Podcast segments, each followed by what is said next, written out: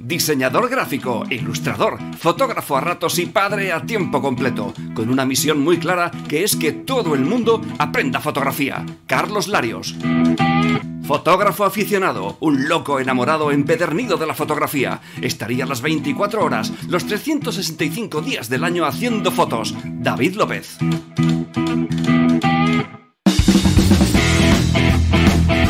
Bienvenidos a 12 pulgadas, el lugar donde verás, escucharás y aprenderás fotografía.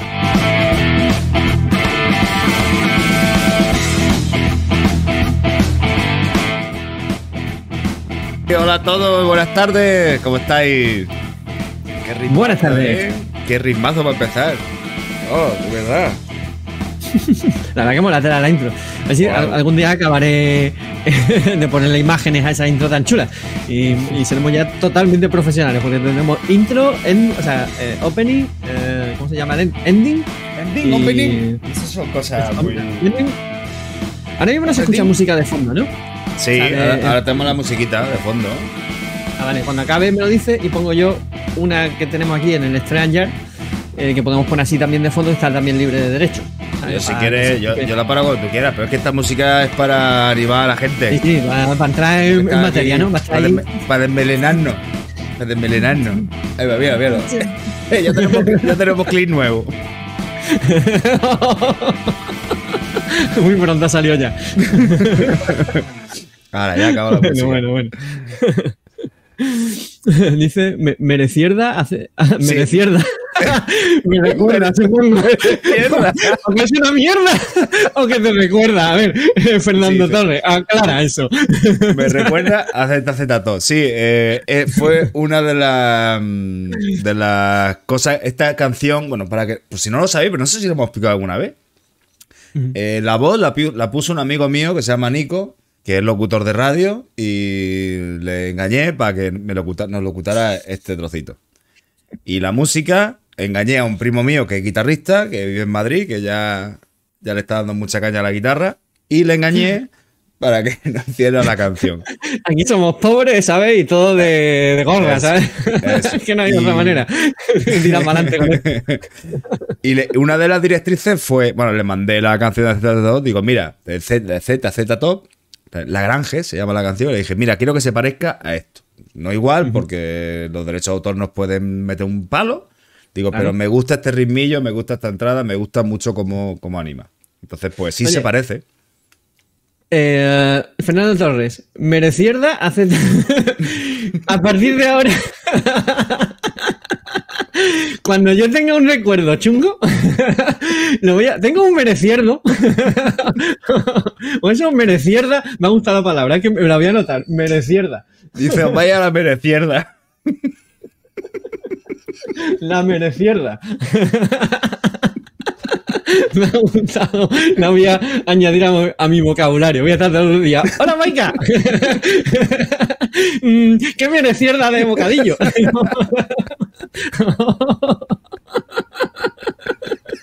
Vaya merecierda de día he tenido hoy en la oficina. bueno, en fin. Eh, bueno. vamos a empezar con esto, ¿no? Vamos a empezar. Eh, un, par de cosillas para ir empezando entrando en materia antes de ponernos con, la, con las noticias. Una, a ver, lo voy a poner por aquí en lo, donde tengo los banners. Eh, bueno, primero, como siempre, ¿sabéis que todo es culpa de David? No, este no era el banner que iba a Bien. David y yo tenemos una discusión.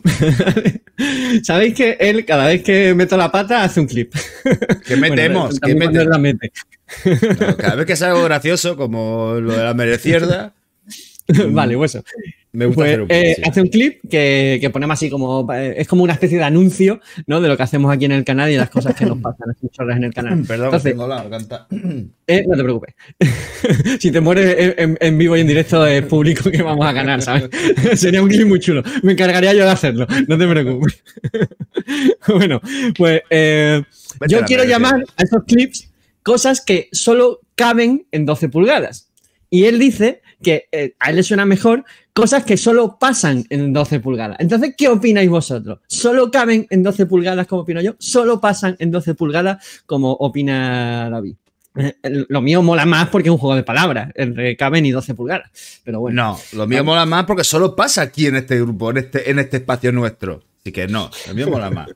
vale, bueno, voy a dejar por el momento esa pregunta y después pongo la, la siguiente, así en, en abierto, ¿no? Para que opinéis la Mira, la- espera, la espera, espera, espera que estoy iniciando una encuesta. Ya que lo has dicho, tenemos aquí en Twitch para hacer encuestas. Ah. Entonces, Vale, vale, vale. la voy a lanzar Venga, poquito y el vosotros, y vosotros votáis lo que os guste más.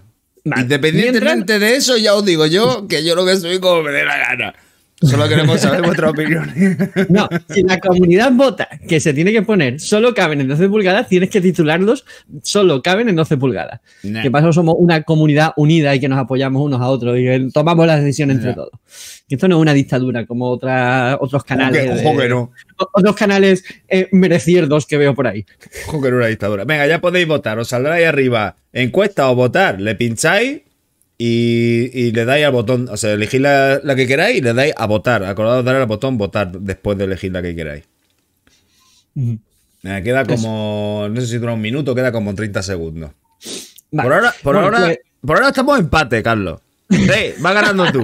No, no, no. A- que No, a ver, ¿quién- la idea original fue mía. Sí, pero ¿Esto qué? aunque la idea original sea tuya, después se puede mejorar, que es lo que yo he hecho. No, no la has mejorado, la has cambiado directamente. No hay ni mejor ni peor. mejorado. No me Mi lo idea es una merecierda. No, la tuya sí que es una merecierda. bueno. ya termina la encuesta. ¿Has ganado tú? La puta.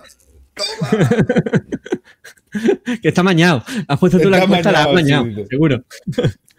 bueno, Pero Vamos a empezar con. He, gana, he eh, ganado con un eh, 56% frente a un 44%. O sea que estaba la cosa. Buah, eso es empate eh. técnico. No, eso, eso es empate no técnico. empate técnico. No. Lo siento, yo voy a seguir llamando. No, caben en 12. No dices que no era una dictadura y bla, bla, bla, bla, bla, bla, bla, bla. Ah, pero es un empate técnico. O sea, eso no es un empate técnico. 46 a 53. Ah, que va, hombre. Pero un empate técnico, dice. Bueno, eh, espero que os mole la portada de, de esta semana, que eh, la he cogido del cartel de la película de Kid, de Charles Chaplin, debido a que esta semana eh, teníamos que, vamos a analizar las, fotogra- las fotografías presentadas al reto que se llamaba Tiempos Modernos, que también hace referencia a una película de Charles Chaplin, pero bueno. Podíais coger, lógicamente, la- el nombre del reto por otro lado. Bien, empezamos con las noticias frescas y me las voy a llevar para acá. Bueno, voy a Por aquí, modesto baja que sube David. Y ahora la- las comentamos. Ya está, vale. Ya Mira, Carmen, Carmen de R1120 que se acaba de suscribir con Prime. Bienvenida. Gracias. todas. ¡Ey! Bueno, Muchas gracias a gracias. todos los que os suscribís, gracias a todos los que nos seguís, por supuesto. Es Sí, un sí. placer que sepamos Además- de primera mano que nos apoyáis en, en- en estas chorradas que estamos haciendo. Bueno, a nosotros joder, nos viene de puta madre porque podemos seguir con, con esto gracias a cosas como las suscripciones, a los seguidores, a la gente que ve, que ve los anuncios. O sea, todo suma y todo nos ayuda a poder seguir a- adelante con esto y mejorarlo también poquito a poco. Estamos, que estamos en ello. Bueno, a ver, primera noticia. En fotolari.com, que, eh, bueno, sabéis que es- la verdad que todas las semanas salen noticias relacionadas con la inteligencia artificial. O sea, es algo que está lo- muy de moda que- ahora. Es lo que manda ahora en día. Y, y de hecho yo tengo pendiente investigarlo más, más- más a fondo, eh, porque además están saliendo muchas herramientas, muchas utilidades y bueno, está muy al día. El caso es que a las imágenes creadas por inteligencia artificial, pues se les ha puesto un nombre, o mejor dicho, se ha, se ha propuesto un nombre que se llama sintografía. ¿vale? Eh, bueno, si leéis el artículo y tal, podéis eh, entender qué significa la sintografía, pero básicamente, a ver dónde venía. eh, ta, Uy, que nos están eh, copiando. eso, la traducción directa del inglés, syntography y syntographers, ¿vale? La palabra viene de la fusión entre síntesis y photographer, ¿vale? Así que, bueno, sintografía, está bien, suena bien, ¿verdad? Sí. Como curiosidad. Bien, otra, esta foto, eh, bueno, esta foto, esta noticia me ha llamado muchísimo la atención, que es que hay una, se ha hecho viral una fotografía de- del Papa eh, con una especie de pluma gigantesco que le hace parecer un rapero. O sea, entonces, la- la- bueno, nos han colado a todo el mundo esta fotografía porque en realidad es una fotografía precisamente realizada con inteligencia artificial. O sea, hay- han hecho una serie de, de imágenes, de sintografías de- del Papa que parece un, to- totalmente un rapero. ¿sabes? Tiene una, una mezcla así, un rollo muy, muy chulo. Y, bueno, en el artículo este concretamente de, de Photography, o sea, de, eh, de hablan del, de, bueno, que esto nos demuestra el peligro que está empezando a tener el tema de, de la inteligencia artificial y lo muy, muy, muy realistas que son. Cada vez cuesta más, o sea, es semana tras semana, va mejorando tanto que se hacen absolutamente indistinguibles. O sea, yo, por ejemplo, en Twitter sigo a, a, un tipo que cada cierto tiempo publica cuatro imágenes. Y dice, de estas cuatro hay una que está hecha por inteligencia artificial. Dice, a ver si adivináis cuál. Y yo, mmm, súper difícil. Por el momento no he fallado, pero por unos detalles, o sea, tienes que estar un rato mirando la fotografía para decir, ah, mira, aquí está ese, este detalle que, que me hace eh, desvelar que es una inteligencia artificial quien ha hecho quien, quien, ha hecho la imagen. Pero vamos, ya no hay ni siquiera valle inquietante, ¿sabes? Es que son totalmente realistas. Sí, bueno, de, dependerá del tipo de sintografía que sea. En este caso de Papa, por ejemplo, lo que ha hecho ha sido unir como si fuera con Photoshop la cara de Papa sí. y la chaqueta. Sí, más o menos. No, no, no, lo ha, no, lo ha, creado, no lo ha pintado. Entonces, si lo hubiera pintado uh -huh. de cero, igual sí, sí, hubiéramos notado algo. ¿sabes? Bueno, si, es que si la, en realidad la, la, inteligencia artificial, las sintografías, funcionan así. En realidad eh, recopila información, imágenes de la enorme sí. base de datos que supone Internet y las va uniendo. Sí, de una manera tú, lógica. Tú aquí pones el Papa con chaqueta de pluma y, si, y te sale la cabeza del Papa con la chaqueta de pluma. Pero si, pone, por ejemplo, pone un dinosaurio verde con cresta amarilla y cola roja y que tenga una campana colgando del cuello, por decir algo, ahí ya estás mezclando muchos elementos y tienes que mezclarlo todo. Y, y, todos tienen que estar en consonancia de luz, de color, de... Ahí es cuando, ¿sabes? Empieza a liar la cosa. No, no, pero la, luz y el color son súper realistas, ¿eh? O sea, si es que eh, la, última vez de este chaval de Twitter, bueno, chaval, no sé si es un, hombre o un niño o quién es. El caso es que pone, imágenes en, en, Twitter, dice cuatro imágenes y a ver si adivináis cuál es la de inteligencia artificial. Y te aseguro que no es por la luz. La última vez eran cuatro geisas, ¿vale? Y, la, y lo acerté por una tontería, que era que la, la, la peineta que llevaba mm, bueno, las geisas llevan unos adornos muy particulares, Hmm. ¿vale? Y la que era de eh, realizada por inteligencia artificial no, no eran los tradicionales adornos de las geisas. Entonces digo, ah, mira, esta tiene que ser. ¿sabes? Pero ya tú, qué detalle. Así bueno, que. veo muy bien el tema de, de el nombre y veo. Y sí, confirmo lo que dices tú, que puede ser peligroso el tema, sobre todo con la gente eh, famosa. Fernando Torres Prata. Voy a necesitar la inteligencia artificial para hacer la foto del reto de Street. mira, me apunto, pues mira, seguro que no la cuela, ¿eh? me apunto yo también a eso. Mira, es la única fotografía que haría yo así, sintografía.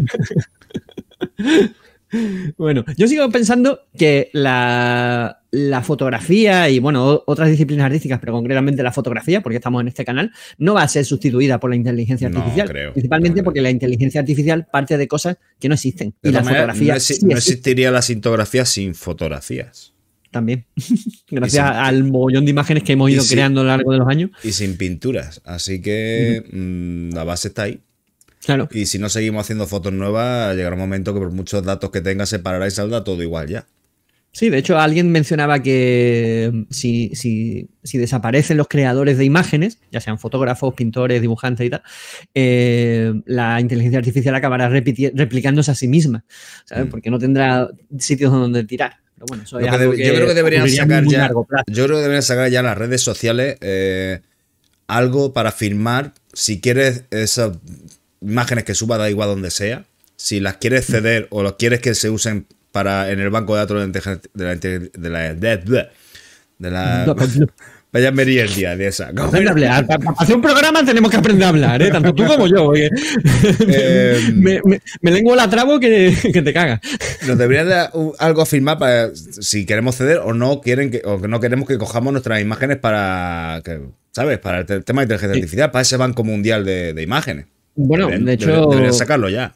En todas las redes sociales se cuando, supone, cuando te crea una cuenta. Se supone que si no compartes tus imágenes como Creative Commons o libres de derechos y tal, no pueden utilizarla para nada, ni siquiera una parte de ello. Pero claro, Mm, bueno, por eso, ¿no os acordáis que hace tiempo, hace una semana, puse una noticia que era precisamente que un grupo de, no sé, artistas se habían juntado para denunciar a las empresas de, generadoras de imágenes de inteligencia artificial porque utilizaban sus propias imágenes y, mm. podían demostrarlo. Incluso algunas salían con marcas de agua y ese tipo de cosas. Sí, sí, sí.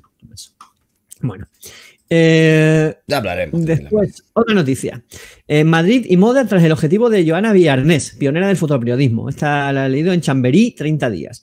Eh, pues esta es una exposición que tenéis en Madrid y además que va a estar hasta el 23 de julio y es entrada gratuita. Y Joana Villarnés, algún día hablaremos de, ella en el espacio que dedicamos cada semana a un autor, bueno, cada dos semanas a, un autor, y es una, una, pionera del fotoperiodismo porque fue de las primeras mujeres en bueno, de las primeras, creo que la primera mujer en dedicarse profesionalmente al fotoperiodismo en España. Y bueno, su historia es súper, súper interesante. Así que, bueno, y su obra lógicamente. Así que si podéis ir a verla, si estáis por Madrid y tal, pues ahí tenéis una buena oportunidad de, conocer un trabajo curioso. Qué bonita queda la foto de esa ahí redonda y retroiluminada en los bordes. sí, ¿verdad? Qué buena idea. Bueno, eh, además, eh, mira, la noticia esta de Chamberí 30 días incluyen un documental de Joana Villarnes en vídeo, así que, está, interesante. Mira, dice por aquí Paco Buena, un comentario que dice, la inteligencia artificial puede llegar a hacer una foto totalmente inventada. No será una foto, será una imagen 3D muy bien hecha. Sí, mm, hasta cierto punto opino igual, pero es que eh, es eh, muy bien hecha, es absolutamente realista. Estamos llegando a un límite en el que es imposible, técnicamente imposible, distinguir una imagen real de una, de una hecha por inteligencia artificial. Lo que pasa es que las hechas, las que están realizadas con cámaras, realmente han pasado, están ahí, son, son parten de un escenario real. Entonces, opino que la fotografía no va a desaparecer porque, por ejemplo, para ilustrar una noticia no vas a utilizar una imagen generada por inteligencia artificial. O sea, nadie te va a creer, nadie va a creer la noticia si por algún motivo se descubre que esa imagen que has puesto está generada por inteligencia artificial. Al igual, yo qué sé, si haces paisajes, puede ser un fotógrafo de paisaje, ¿quién se va a creer a un, fotógrafo? O sea, ya no que retoque mucho sus fotos, sino que muestre solamente fotos, imágenes, sintografías realizadas con inteligencia artificial. No sé. National Geographic no va a usar eso, ya te lo digo yo. Yo, mira, yo pongo como ejemplo siempre, ya ves, yo pongo como ejemplo siempre que cuando salió la fotografía, ¿vale? La pintura se liberó de la obligación de imitar la realidad y empezaron a, aparecer los, los ismos, ¿no? el impresionismo, el fauvismo, el expresionismo y todas estas, o sea, todas las, las corrientes artísticas. ¿vale? Entonces, la fotografía no hizo, o sea, un avance tecnológico tan grande como la fotografía para imitar la realidad, no hizo que la pintura desapareciese, sino hizo que la pintura evolucionase hacia otro sitio. Pues es probable que algo así ocurra, tanto con el diseño gráfico, con la ilustración, como con la fotografía. Gracias a este avance tecnológico, que es la inteligencia artificial, la creación de imágenes por inteligencia artificial, pues las disciplinas artísticas relacionadas con la imagen van a evolucionar a otro sitio.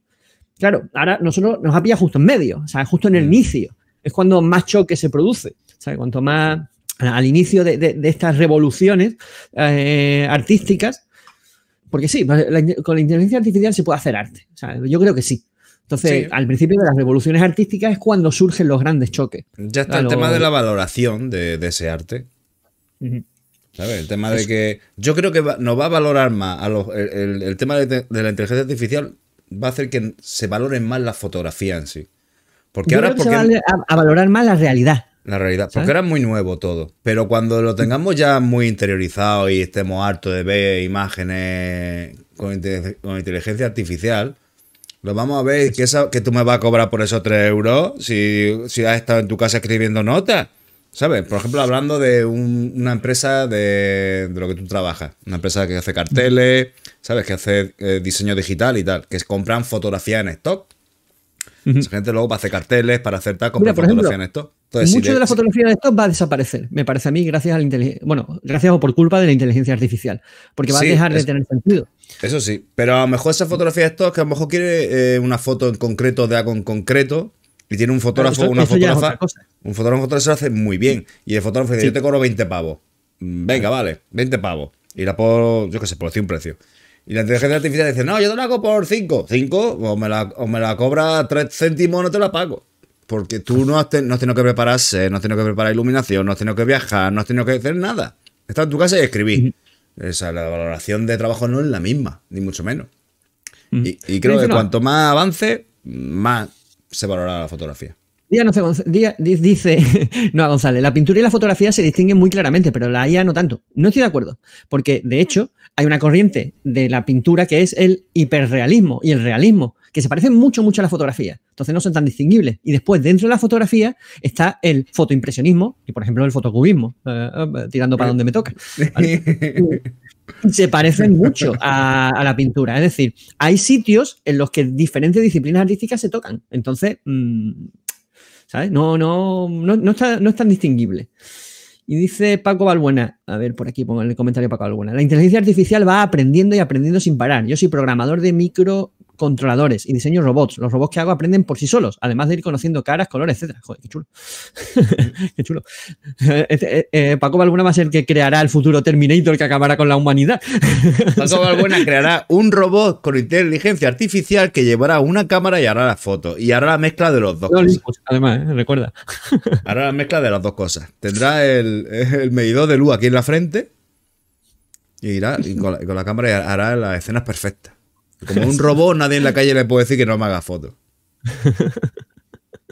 Bueno, pasamos a la siguiente noticia que es que el WordPress Photo 2023 eh, bueno, da- muestra a, lo- a los ganadores regionales y precisamente dice, eh, demuestra o muestra por qué la inteligencia artificial nunca matará a la fotografía.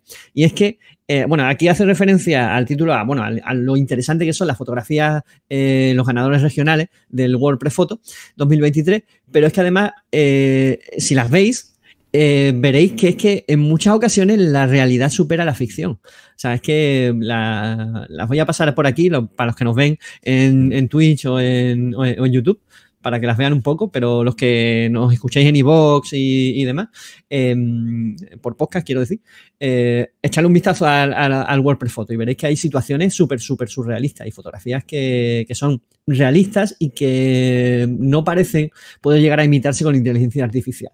Por cierto, ya que mencionan lo de iVoox, el jueves que viene ya subo todos los capítulos que llevamos hasta ahora a iVoox, Spotify, creo que a iTunes y a, y a otro que no me acuerdo cómo se llama. Madre Vale, mía, para- cuántas cosas. lo que pasa es que, bueno, escucha, solo, solo escucharnos no mola tanto como también vernos y sobre todo como participar en directo en Twitch, en el chat y eso, que como veis, aquí hay interacción. Bien, otra noticia más. Eh, Fotolari, precisamente del WordPress Photo 2023, hay dos españoles que, que han ganado en, en la categoría regional, en las categorías regionales. César Dezfuli y Emilio Morenati. Emilio Morenati creo que es habitual del WordPress Photo de, de cada año. ¿vale? Y sus trabajos, pues, bueno, son muy interesantes. Echarle un vistazo porque o sea, es un honor, ¿no? Tener a, a fotógrafos españoles en un certamen tan, tan, tan importante. Vale, y última noticia, barriendo para casa. bueno, esto eh, he publicado un artículo que se llama Fotografía en blanco y negro o en color. Una pregunta, ¿no? Porque, eh, ay, ¿quién era? Eh, Manuel Horta preguntaba para fotografía street, ¿qué es mejor, la fotografía en color o la fotografía en blanco y negro? Lo preguntaba en el grupo. Y lo íbamos a responder aquí, como en la, en la sección de preguntas, pero he dicho, bueno, tenía un artículo y medio escribir, voy a, voy a lanzarme, voy a terminar de escribirlo y lo, y lo publico. Así que doy claves para saber eh, cuándo pasar, o mejor dicho, para poder decidir cuándo dejar una fotografía en color o pasarla a blanco y negro. ¿Vale? ¿Tú qué opinas, David? Por cierto. Yo creo, yo creo que cada foto te pide un- una manera de trabajar. O sea, no, no te, es la escena, es la situación lo que te pide sacarlo en blanco y negro color, no es la foto cuando la ves en casa. Yo, creo que, yo creo que tiene que ser el momento, cuando tú lo ves, cuando te transmite algo, esa escena, y quieres resaltar colores, o a lo mejor una escena más dura y los colores no tienen nada que ver, no ayudan a la foto, ¿no? A esa, a esa situación tan, tan peliaguda. Vale. Yo creo que se, se decide en el momento, más que en casa. Sí. Yo no estoy de acuerdo con que se decida en el momento, porque. Tú nunca estás de acuerdo. Tú- tú Yo nunca estoy de acuerdo con nada de lo que dices. pon- Pongo un banner. Yo nunca estoy de acuerdo con David. Y Venga. déjalo bajo anclado. Y ya está. Yo nunca estoy de acuerdo con David. Eso. Lo pones ahí abajo. Anclado. Con una chincheta Ah, en, el, en el monitor. bueno, el caso es que eh, en realidad deberíamos pensar en blanco y negro o en color antes de hacer la fotografía, porque las decisiones respecto a composición, exposición y otras muchas razones, otras, mucho, otras muchas decisiones que debemos tomar para hacer una fotografía, eh, cambian si la fotografía va a estar destinada a ser en blanco y negro o en color. ¿vale? Pero bueno, en general se supone que menciono que los autores consagrados, ¿no? Lo- o los, los autores profesionales de la fotografía, todo su cuerpo de obra está hecho o en blanco y negro o todo su cuerpo de obra en, en color. O hacen una serie en blanco y negro o una serie en color. No mezclan fotografías en Mm. blanco y negro con, con el color. Nosotros, que no somos profesionales ni que tenemos un cuerpo de obra, ni vamos a. Ah, bueno, un cuerpo, un cuerpo sí tengo. un- yo tengo cuerpo de obra, de obrero quizá, de albañil, ¿no? De, de esto que cuando se agacha se ve la rajilla del culo por detrás. Eso, eso. Caucha. Pero bueno, el caso es que como no somos de, de ese tipo de, de fotógrafos, pues podemos decidir foto a foto si ponerla en blanco y negro o en color. Y entonces doy las claves para que en ese caso eh, se- po- podáis decidir cuándo en blanco y negro y cuándo en color. ¿Vale? Y hasta ahí las noticias de, de esta semana. Bueno, eh, por si no lo he dicho, tengo un blog, eh, fotolarios.com o punto .es, da igual, y ahí está la- el artículo último que, que os he mencionado. Bien, eh, que me he perdido Ponlo, los abajo en el banner. Tengo un blog. ¿Eh? que lo ponga en el banner. Tengo, Tengo un blog. Otro banner. Tengo un blog. Fotolario.es. Eso. Tengo un blog. Así, que se vea. Pasamos a la siguiente sección, que es el curso. Vamos a, eh, a avanzar un poquito más en el curso. Sabéis que son capítulos cortitos y hoy le ha tocado a los formatos de imagen. Vamos allá. Es facilito, ¿vale? Y creo que se va a explicar rapidito, porque creo que todos sabemos lo que son los formatos de imagen. Básicamente son los diferentes tipos de archivos que, que hay en nuestro ordenador y que podemos compartir pues, en internet, pasarlos por un pendrive o lo que sea. Eh, para saber qué formato de archivo es en concreto uno, pues podemos ver su extensión. O sea, por ejemplo, el nombre de- del archivo, punto, lo que sea. Por ejemplo, las imágenes, punto .jpg, punto .png, los archivos de texto, punto .txt, punto .doc y cosas así, ¿vale?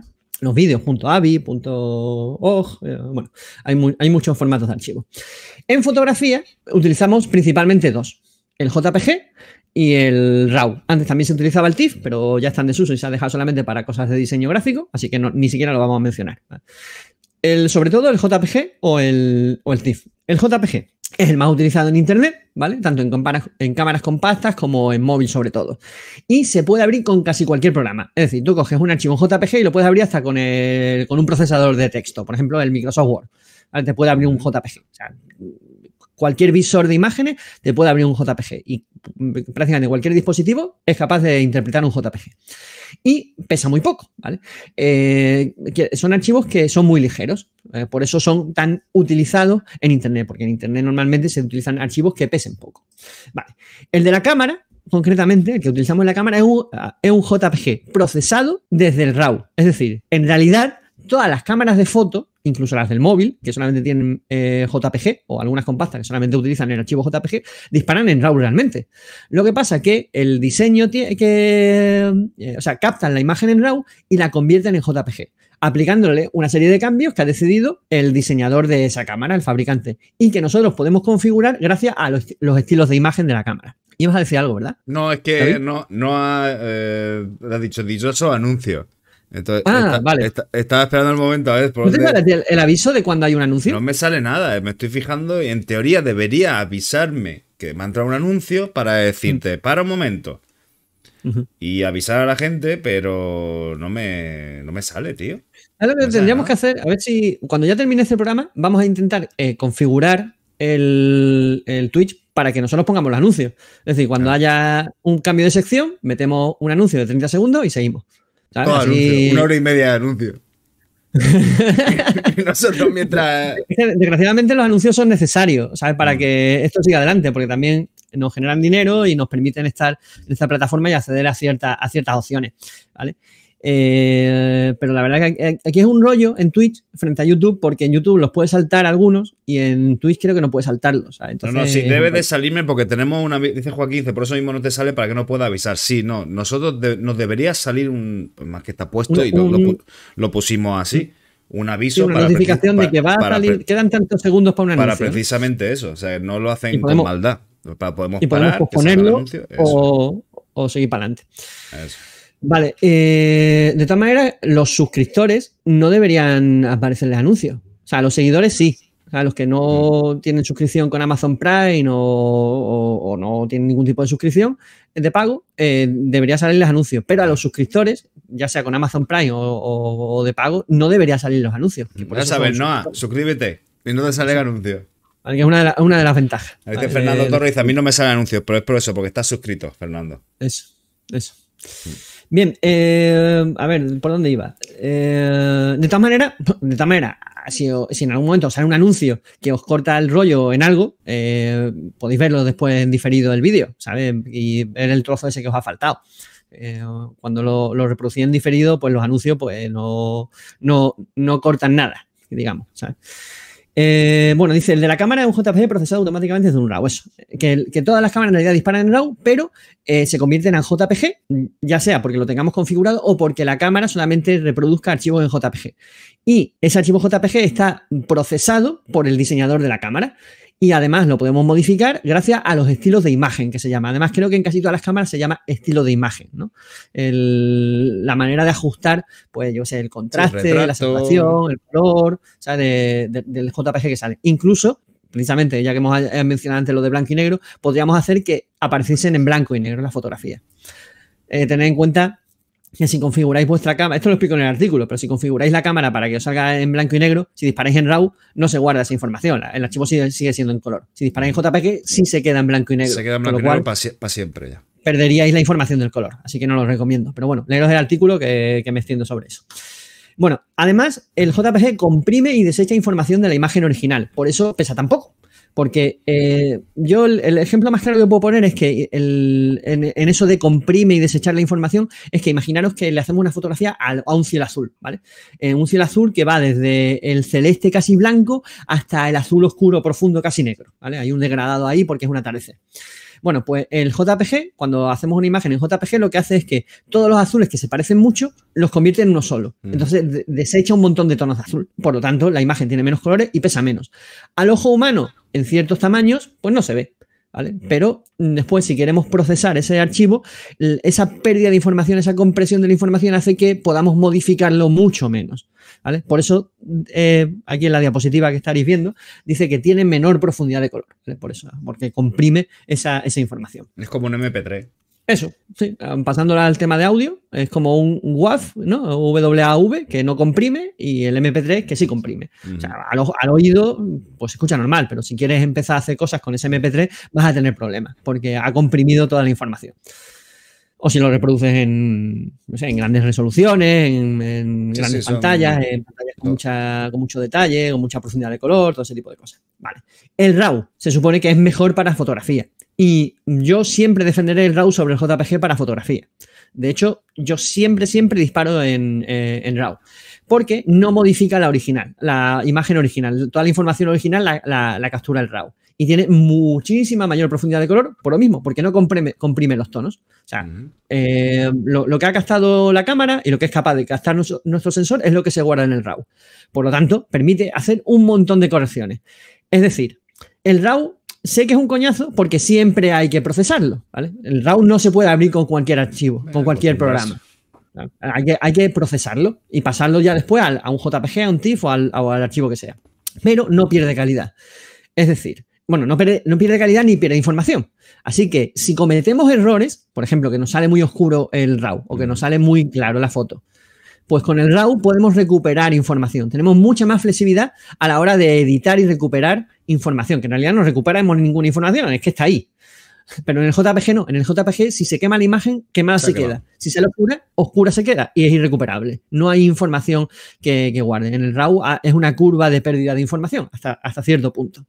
¿vale? Entonces, mm, ya solo por eso, porque somos aprendices de fotografía, eh, conviene disparar en RAW, porque aunque haya que procesarlo, siempre eh, tendremos más flexibilidad para enmendar errores.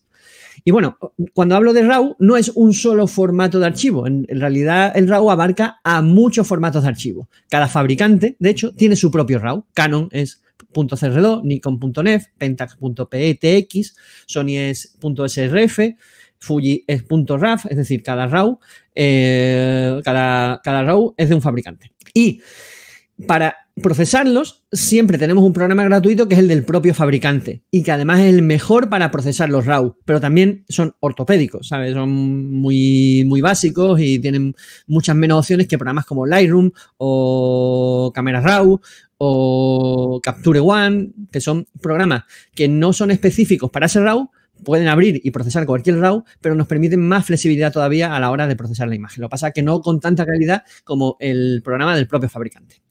¿Vale? Me que te ahí por ahí.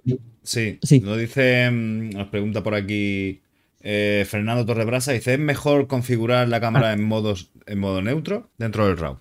Vale. Eh, eh, yo, yo, ¿vale? configuro para que el RAW, porque, bueno, voy a rebobinar un poco el RAW, que eh, la imagen que vemos en las cámaras, cuando hacemos una foto y vemos la imagen, no nos está mostrando el RAW, nos está mostrando una versión en JPG del RAW.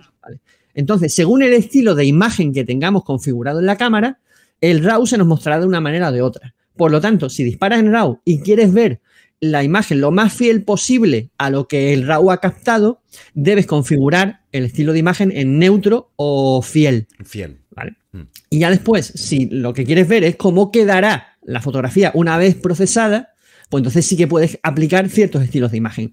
En mi caso, yo pongo el modo neutro siempre. Quiero que el ver el RAW con esa falta de contraste, con esa falta de, nitidez, con un bueno, el equilibrio de blanco es el que sea que, haya puesto en la, en la, cámara, pero que no se quede fijo, bueno, todo, ese tipo de cosas, para ver lo más parecido posible en la pantalla a lo que el RAW ha captado. Que después siempre hay ciertas diferencias. Que son una, lucha que, que tienen los fotógrafos de pedir a los fabricantes que pueden mostrar el RAW cuando disparas en RAW en lugar de una versión en JPG de ese RAW que has disparado, ¿vale? Ha quedado claro, ¿no? Ha quedado claro. Vale. Bien. Eh, bueno, lo dejamos aquí y ya seguimos la semana que viene con para comparar os explico bien y en profundidad qué diferencias hay entre el RAW y el JPG. sobre aquí, bueno, es que doy varios datos sobre el, tema de la profundidad de color y tal para comparar ambos archivos. Así que paramos de aquí, aquí el, curso y seguimos ya la, semana que viene con esto, ¿vale? Dice no, pero no, implica, dice no, pero no implica cambio en el RAW. El tema de ponerlo en neutro. El, tema de ponerlo en neutro, sí, implica un cambio en el RAW. Pero luego en la pantalla el JPG también te muestra lo que el RAW que has sacado. En cambio, si lo pones en otro modo, el JPG que te va a enseñar está editado. Entonces no se va a parecer, no va a haber tanto parecido como si lo ponemos en neutro del JPG que nos muestra la cámara al RAW final. Va a haber mucha más, ¿sabes? Mucha más separación. mucha más diferencia. Entonces, neutro tiene dos cosas. Una es esa. Y lo segundo, que somos nosotros los que luego decimos en edición cómo queremos la foto al final terminada. Porque si ya sacamos una foto hipersaturada, una, una foto eh, con un, con un eh, enfoque extremo y todo ya en, el modo, sí, tenemos que trabajar en ordenador y la podemos trabajar igual, pero ya la vista se nos llena de toda esa información y ya no sabemos si tenemos que quitarle, ponerle y tal. En cambio, estando todo neutro, ya nosotros decimos si esos colores que habían en la escena nos queremos un poco un pelín más saturados, si queremos un pelín más de contraste, si más. El cine trabaja en neutro. Las películas, no sé si habré visto alguna vez las, postproducciones de películas, cuando se ven. Se graban una cosa parecida. Trabajan en neutro totalmente. Es algo, se ven las imágenes y dices, esto lo han grabado con una cámara que vale 70 mil dólares. ¿Qué dices? ¿Qué me estás contando? Trabajan igual. Y es por eso, porque ya ellos deciden en postproducción cómo quieren la escena. No lo deciden en el momento. Porque puede haber muchas variantes. Bueno, digamos que. Snowman se ha suscrito con Prime, Gracias, ¿no? Eh, digamos que el, el RAW no guarda la información que configuramos en la cámara.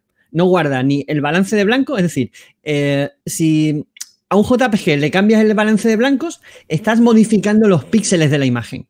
En un RAW no estás modificando nada, solo estás eh, fijando, o sea, decidiendo qué, balance, qué equilibrio de blancos mostrar para, ese lado. Igual con el contraste, con, el, con cierto margen en el nivel de, exposición, eh, con, ¿qué más? Con el contraste, bueno, con los colores en sí. saturación, contraste, eh, incluso nitidez y... Eso, también, importancia, mejor que nitidez.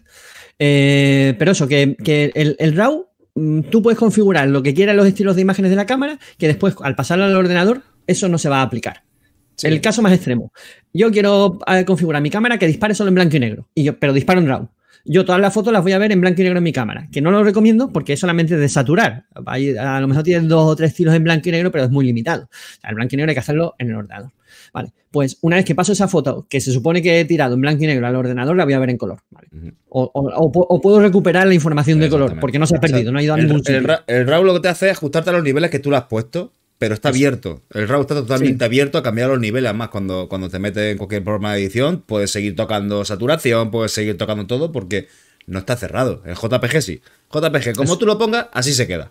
Y si quieres intentar hacer algo, lo vas a estropear, seguro. Entonces, cuando se puede disparar en JPG, Se sí. puede modificar, pero vas a estropear píxeles. Vas a destruir ¿Que se puede trabajar en JPG? Sí, se puede. Yo trabajo en JPG. Yo cuando hago- he hecho fotografía deportiva y te- tengo dos tarjetas y yo no puedo llenar do- dos tarjetas en cuestión de media hora cuando me van a pasar 400 ciclistas. Entonces yo lo pongo en JPG y si mido muy bien la luz, lo tengo todo bien controladito y la luz no me cambia mucho, van a salir fotos muy decentes que no hace falta apenas edición después. Entonces se puede trabajar, pero corre el riesgo de que alguna se vaya y esa seguramente se pierda. Eso. Eso. ¿Vale? Quizá el JPG es muy útil cuando sabes que no vas a modificar nada del trabajo. Como tienes tan bien ajustado todo y disparas también que nunca fallas. Hmm. Digamos que el, el JPG es un merecierda de archivo y es mejor el RAW. ¿Un qué? ¿Cómo era la palabra? Merecierda. Un merecierda. es una merecierda de, de- de- de formato. ¿Tú qué trabajas que vale en es RAW? ¿Qué trabajas en RAW o en merecierda? Un formato de esos merecierdas. bueno, pasamos a la siguiente sección de, de aquí del programa, que es la frase de la semana. Tenemos que, tengo que hacer eso- la, eso- la- eso- eso casi es un, es un libro entero, tío. más que una frase, es un, es un dictador.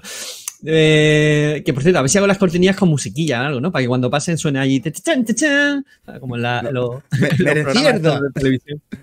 Merecierda. Merecierda. Frase de la semana. Vamos a cambiarlo eh, el, el nombre del canal, tío. De 12 pulgadas a merecierdas. Merecierda. Merecierdas fotográficas. Esparo- espacio merecierda. bueno. Es el grupo. bueno, frase de la semana. Es de Julia Margaret Ay. Cameron, que es la autora de la que David nos va a contar muchas cosas interesantes hoy. Bueno, Eh, ya habíamos dicho una frase de. ¿eh? Que algo interesante habrá. Muchas, muchas, no, tampoco. Bueno, esta, esta mujer es interesante. Eh, el caso es que ya puse una semana anterior una frase de Julia Margaret Cameron y he buscado otra que también me ha parecido interesante, lo que pasa que es muy larga.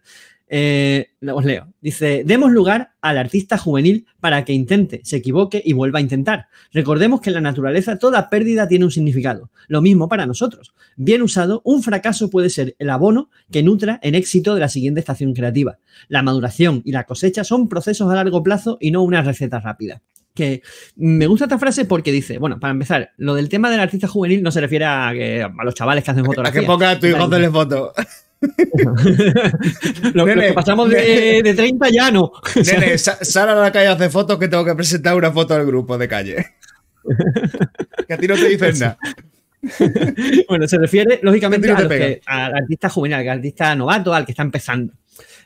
Entonces, que, que- es bueno equivocarse, que es como se aprende, básicamente. Que ese fracaso, esa experimentación, ese error puede eh, después eh, resultar en algo que, um, que después va, va, va a va a ser algo creativo. Ay, como me estoy trabando.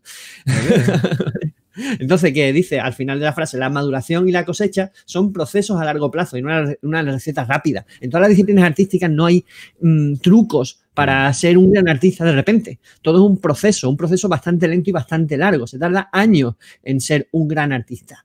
¿vale? O sea, y- yo que he estudiado Bellas Artes, que he estudiado exclusivamente para eso, que trabajo de eso, todavía me quedan muchos años para considerarme un, ver- un va- un verdadero artista, pero estoy Hombre, en las ello. portadas que hace son de artista, tío. ¿Las qué? Las portadas. Ah, bueno, eso, eso, es- eso son Ah, mis obras. O sea, yo en Eso es mi arte, lápida, tío. cuando yo muera, quiero que me pongan una de estas portadas. Eh, Eso es puro arte. La, la has mostrado Lario tú, era, la- era, era simpatiquillo y hacía estas portadas. La, has mostrado tú después de, de que saliera en el principio? No. No la has enseñado. ¿Eh? Digo que no la has enseñado después de que saliera en el principio la portada. ¿Qué? ¿La portada? ¿Que no la has ¿La he enseñado? enseñado? ¿La has enseñado tú? ¿La has puesto tú? Sí, al principio la primera diapositiva es. ¿Ah, un- sí? Ah, vale, vale, vale. Es que no te había hecho caso. Vale, vale, vale. Estábamos con, el- con la merecierda. Estábamos que con la merecierda y no. eso que era. eh, está basada en la. Bueno, está basada, está cogida la, la carátula de, de la película de Kid de Charles Chaplin. Vale, vale, vale. Bueno, pues la autora de hoy, Julia Margaret Cameron. Adelante, David. Lo que antiguamente decíamos, lo que a torta entra, a, entra, a torta se queda. Bueno, tampoco hay que ser Bueno, es drástico, un poco más violento, ¿eh? Pero A mí no ha, ti- hecho, no- no ha hecho falta que me pegasen mucho de Pero pequeño. también tienes Bueno, razón, ¿eh? Bueno, vamos a hablar un poquito de esta mujer. La letra con sangre entra, ¿no? Que se decía. Vamos a hablar un poquito de esta mujer. Eh, Julia Margaret Cameron, que nació en el 1815. ¿Cuándo se inventó la fotografía, Carlos? ¿Qué año fue? ¿1860? Me- No, dato. mil- ¿Cuándo no, fue? San Google. Sí, búscalo, porque no fue mucho, mucho antes. 1800 y poco. Vale, eh, la fotografía No, con la- como no, la conocemos hoy comenzó 1740. a, a finales de la década de 1830. Joseph eh, Nietzsche, No, no, la cámara, la invención la con la cámara. cámara oscura. ¿Vale? Eh, 1824 fue el procedimiento fotográfico heliográfico. Vale, quedaros con esa fecha, ¿vale? 1824. Bueno, ella nace en 1815. Todavía ni siquiera estaban o estarían ya investigando sobre el tema de la, de la fotografía y tal. 1824. El año que viene son 200 años de la invención de la fotografía. Debe ser Pues un- habrá, que celebrarlo, habrá que hacer una fiesta de 12 pulgadas, una, una junta. ¿Dónde nos juntamos todos? Tenemos- para Tenemos la música esa de, la intro y años. todos bailando. Ya van dos. Ya, ya van dos. Bueno, Julia Margaret Cameron nace en el, och- en el 1815 en Calcuta, en la India. En esa época la gente viajaba mucho y nacían en sitios muy, Muy raros. extraños, ¿eh? Nació en la India porque, al ser una colonia inglesa, no era raro que alguien inglés naciera, naciera allí. Era, era muy normal. Eh, Los ingleses eh, que nacen en todos lados, ¿eh? los ingleses nacen en todos lados. Eh, en 1818. Ay, no puede ser. Este dato está mal. Tú te has rayado. Este dato está mal. O sea, no puede ser que nazca en 1815 y, entre, y empiece a estudiar en 1818. Con tres años. Hombre, a lo mejor son todos los estudios. ¿Sabes? A lo mejor empezó a estudiar, yo qué sé, a, a decir mamá. No sé. Bueno, el caso, Madre que, en el, mía, el ¿eh? caso que entre el 18, según los datos que yo he recogido, es que me he dado cuenta ahora, y el 34 dice que estudia en París y en Inglaterra. Se va repartiendo los Bueno, estudios. sí, sí, entre mil- 1818 y 1834 estudió en París, Inglaterra. O sea, sí, estudió Pues, desde. pues, pues entonces empezó a los tres años a estudiar. Oye. Venga, vale. Pues no sé, me parece muy raro. Eh, se casa eh, al tiempo, a vuelve estudiar, otra vez. estudiar, ¿sabes? Le enseñarían a pintar y cosas de esas, A-. Hace círculos. Al tiempo vuelve otra vez a la India, que es donde conoce a su, a su marido, que es donde adopta el, el- el apellido, Cameron, y tiene con él seis hijos y adoptan algunos más. O sea, era una familia pudiente que se podían permitir. El, tener- el hombre era rico, tenía, tenía plantaciones de té, tenía varios negocios y eh, tenía una vida bastante desahogada. Y podían, pues, tuvieron seis hijos, que para tener seis hijos hay que tener un buen colchón, y aparte, eh, eh, cogieron a- y adoptaron a un niño más. En 1860 se mudan a la isla de White, que es la isla, todo ya que busco información me entero un poquito todo, es la isla más grande de, ya de Inglaterra, se vuelven para Inglaterra y se mudan a la isla. Y están de vecinos con los Tennysons, Tennysons, lo he leído bien, que son importantes para ellos, mm, primero porque son, son gente que son muy, artisti- muy artistas ellos y le permiten hacer muchas fotografías. Ella, cuando empieza, más adelante, cuando le regalan la cámara, que se la regalan en el 1863, empieza a hacerle fotos sobre todo a ellos. Como vecinos, pues le pide favores. Ella iba mucho pidiendo favores a la gente, amigos, familia, vecinos. Déjame haceros fotos, déjame haceros fotos. Y tenía que ser muy pesada la mujer. Pero bueno, aparte de ser pesada, le hace unos retratos muy chulos. Eh, como decía, en, mi- en el 63, a los 48 años, que no empezó pronto con la fotografía, a los 48 años, su hija y su yerno le regalan su primera cámara, que era una cámara de estas grandotas, de madera, cámara bastante difícil de, de manejar y muy grande, muy grandota, muy pesada, eh, con un objetivo de la marca Hamming. He estado buscando ese objetivo, también por informarme yo, y si lo busquéis vosotros, un objetivo que está hecho de latón, que es muy bonito. Y bueno, tiene pinta antigua. Estaba hablando de 1863, o sea que tiene pinta antiguo. Y Es era- que te- no es que tenga pinta antiguo, es que es antiguo. es O sea, que es antiguo. ¿sabes? para allá sería muy moderno. Para ella, pues imagínate como la inteligencia artificial. por lo menos. Bueno, y eh, se lo regalan sobre todo porque ella está en su hijo, su, hijo- su hijo, su marido, al tener tanta, tantos negocios, pues viajaba mucho y la vieron que lo, lo pasaba mal cuando su marido se fue y dijeron, pues toma, entretente. Mira, te hemos comprado una cámara Aburrida, cansina. Ponte a hacer algo, ¿no? para que te entretenga. Mira, pasas tu rato aquí agobiada porque no está, mira, así te olvidas de y te centras en lo tuyo y, eh, y eso es lo que hizo, o sea, se olvidó. Algo así como. Mira, mamá, cuando se va papá de viaje eres un coñazo, ¿sabes? Así que toma la cámara y ponte a hacer No fotitos. sé, anda, no sé- no sé si lo, útil. no sé si lo arreglaría o lo estropearía, porque cogería a todos los hijos y diría, venid para acá, que vamos a hacer una foto, venga, ahora a poner un sombrero. O sea, estaría así todo, todo el día. Bueno, el caso es que fue, fue esa la, la idea inicial de, de su hija y su yerno, por eso de, de ahí le llegó la, la cámara a sus manos. Bueno, tanto, tan fuerte le dio eso, tanto se olvidó de su marido, que en un año, al año siguiente, ya fue elegida miembro de la Sociedad Fotográfica en Londres y Escocia. La tía. Ea. O sea, dijo al marido, vete todas las veces que quieras, que yo aquí ya te entretenía y ya, Que yo aquí lo, haciendo fotos. ya con lo mío ya tengo suficiente, ¿sabes? Vale, está el momento que las fotos que hace los retratos era- eran muy chulos y ahora explicaré algo sobre ello. Empieza a meterse en el mundo de la fotografía, empieza a ser más reconocida, hace un, un acuerdo con, con, con Nagi, como que se dirá así, que se ocupa, es una persona que tiene, se ocupa de imprimir y vender fotografías. Él imprime y vende fotografías. Y registra sus fotos en el Fine Arts Registers of the Public Record Office. Ahí es nada. Oye, Vamos. un, un dato que no has dicho o, o has pasado por alto, la primera exposición esa que hace, importante, la hace con Lewis Carroll, ¿no? Eh, no, esa no la he apuntado yo. Sí, bueno, Ah, hace, hace varias exposiciones, que las tengo aquí, pero es que no he llegado. Ah, vale, vale, vale. Es que creí que esa exposición de la que has hablado era la que hacía con Lewis Carroll, que es uno de los datos que yo recordaba ella, de ella primero hace eso. Primero lo que hace es conseguir a una persona que coja sus fotos, se las pueda imprimir y las pueda vender.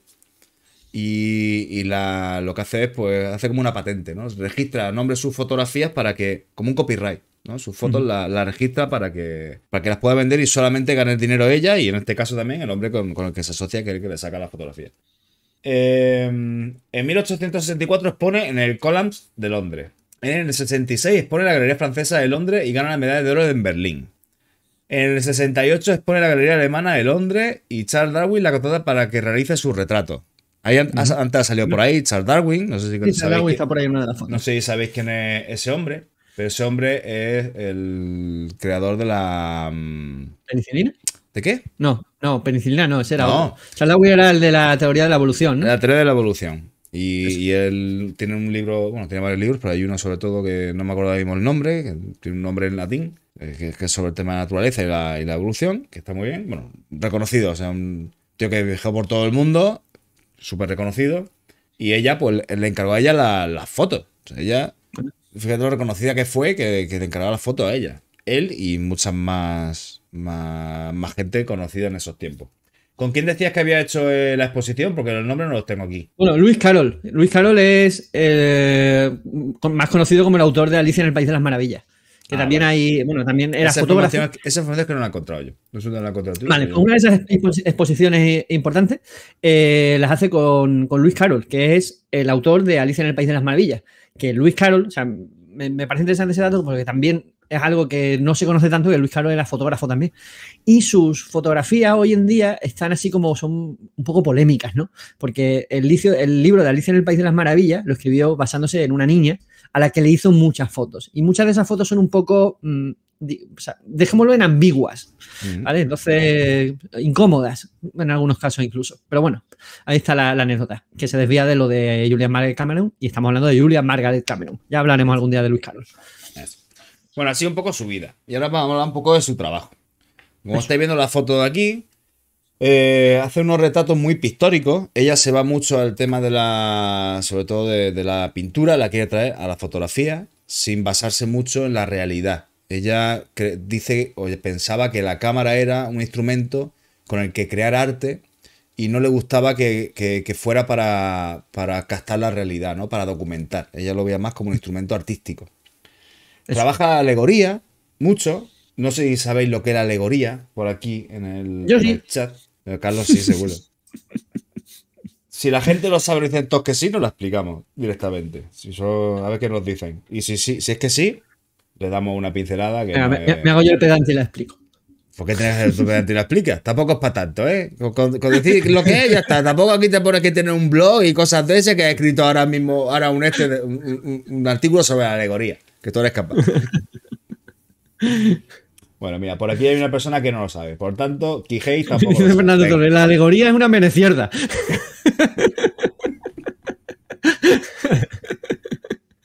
No es tan merecierda, porque es interesante lo de la, la alegoría. Mira, la- interesante. básicamente, Venga, lo va a explicar la, claro. la alegoría es dar forma a cosas que son abstractas. Por ejemplo, una foto del amor.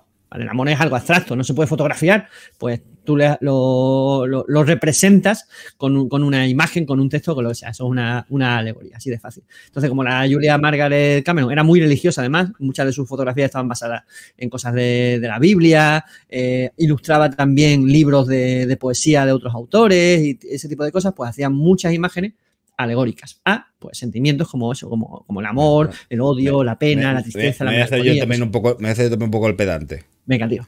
Aparte de esa cosa abstracta, la alegoría también se va mucho al simbolismo. En este caso, como has dicho, la religión y todo eso, le gustaba mucho, pues como la foto de la niña que acaba de pasar, que tenía la alita, ¿no? Que, que parecía un ángel.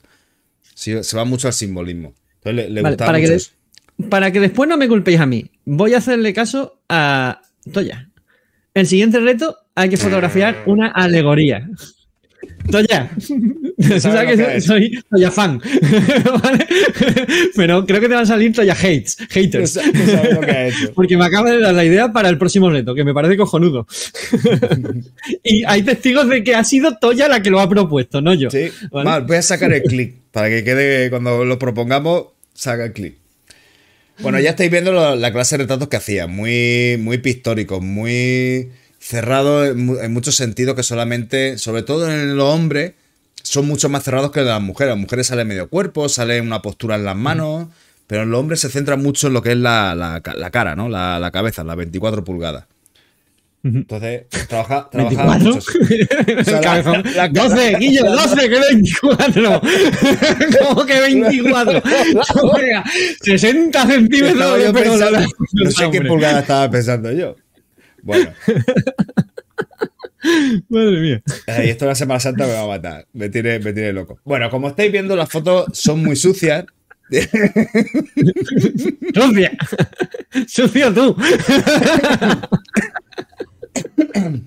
Esta- Estas fotos que veis, todos esos errores que veis, esas rayas, esas manchas, no son del paso del tiempo. Algunas sí, supuesta, mm, claro, porque hace mucho tiempo. Pero es que ella ya las sacaba sucias de, de casa. No era cuidadosa a la hora de, sacar su trabajo en, papel. Es más, iba a echar una piltrafa todo el día por ahí. Cuando una vez, una vez su marido se fue, ya se olvidó de todo. ¿Sabes? Y ya ni se bañaba, ni nada, le daba igual todo. Era una ermitaña, trabajaba. le daba igual cómo vestirse, se centró en la fotografía totalmente y le daba igual el resto del mundo. Entonces, pues, pues por eso salían las fotos tan, tan sucias, tan dañadas. Es más, fue bueno, criticada. que, Fue de crítica. ¿Qué?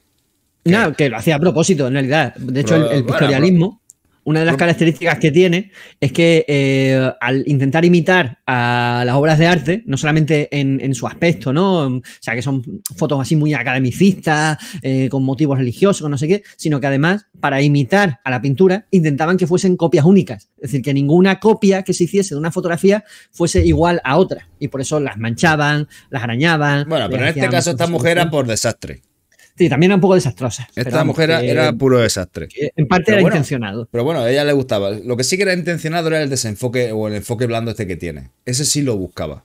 Y lo buscaba de varias maneras. Una de dos, utilizando el objetivo que no tocaba. No era una, no era una fan de la técnica. No conocía los objetivos de última generación. No utilizaba todo para que todo fuera exquisito y perfecto. Ni mucho menos. Incluso no utilizaba placas que, mm, que ¿sabes? Que, que jugaran con el objetivo. eh, Habían objetivos que tiraban demasiada luz, incluso la luz se salía de la placa, placa muy pequeñita. Placas que por su, que, que de esto me he enterado yo. para la época. Me he enterado yo que ella trabajaba el colodión húmedo. ¿Qué es el colodión húmedo? ¿Listo? El colodión húmedo es lo que me han quitado a mí de aquí está al lado del vaso. Eh, eh, Es una es mierda esa. Pues mira, el colodión húmedo es Venga. una técnica de, de, de Eso ya lo de sabemos fotografía química Sí. que se hace, creo que son placas de cristal. Y, se Son hace, placas de y se- todo el proceso se hace en húmedo. Por eso se llama Eso. colodión húmedo. Colodión, eso. ¿Y de qué materiales se humedece? que creías que me iba a pillar. ¿De, de qué materiales se humedece? Eh, de químicos. No me acuerdo. Eso ya no lo sé. Mira, me acabo de acordar, ¿no sabes? Eh, que, en- que entre mi hermano y yo eh, sabemos la respuesta a cualquier pregunta del mundo. Tenemos todos los conocimientos del mundo, ¿lo sabes? Eh, no, no lo sé. Eso Sí, está bien. Entre Ya, mi hermano y yo sabemos la respuesta a cualquier pregunta que me hagas. ya lo comprobaré Por yo cuando ejemplo, nos ju- ¿qué si nos pregunta me has hecho. Sí. ¿Qué pregunta me has hecho ahora? Entre tu hermano, pero tu Eh. hermano no será Google. No lo estará escribiendo. No, no, no, mi hermano existe. Eh, Ah, Os lo presentaré algún día. Pero tú me has hecho una pregunta, ¿no? Sí, ¿qué química utilizaban para el, para el colodión húmedo? Vale, pues esa la sabe mi hermano, la respuesta. Claro.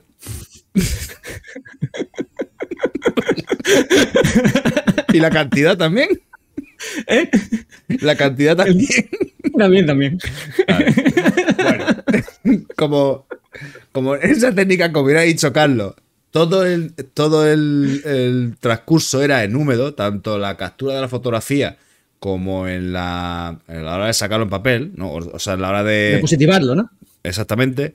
Había que tener mucho cuidado. Es más, el cristal tenía que estar muy limpio, muy limpio. Era un cristal, era un proceso que si se hacía bien y con un objetivo, con, o sea, todo bien y correcto, salían fotos muy, muy, muy nítidas. O sea, se- Pero tenía que trabajarse muy bien el cristal, muy limpio, los químicos bien echados, trabajarlo con mucho cuidado. Cosa que esta mujer pasaba de todo eso. Ella echaba el pegote de cristal, lo ponía ahí, lo dejaba trabajar, lo sacaba así con los dedos, que, que muchos tienen huellas dactilares, muchas fotos tienen huellas dactilares. La ponía ahí y decía, ya la colocaba ella y le hacía la. Piramilla.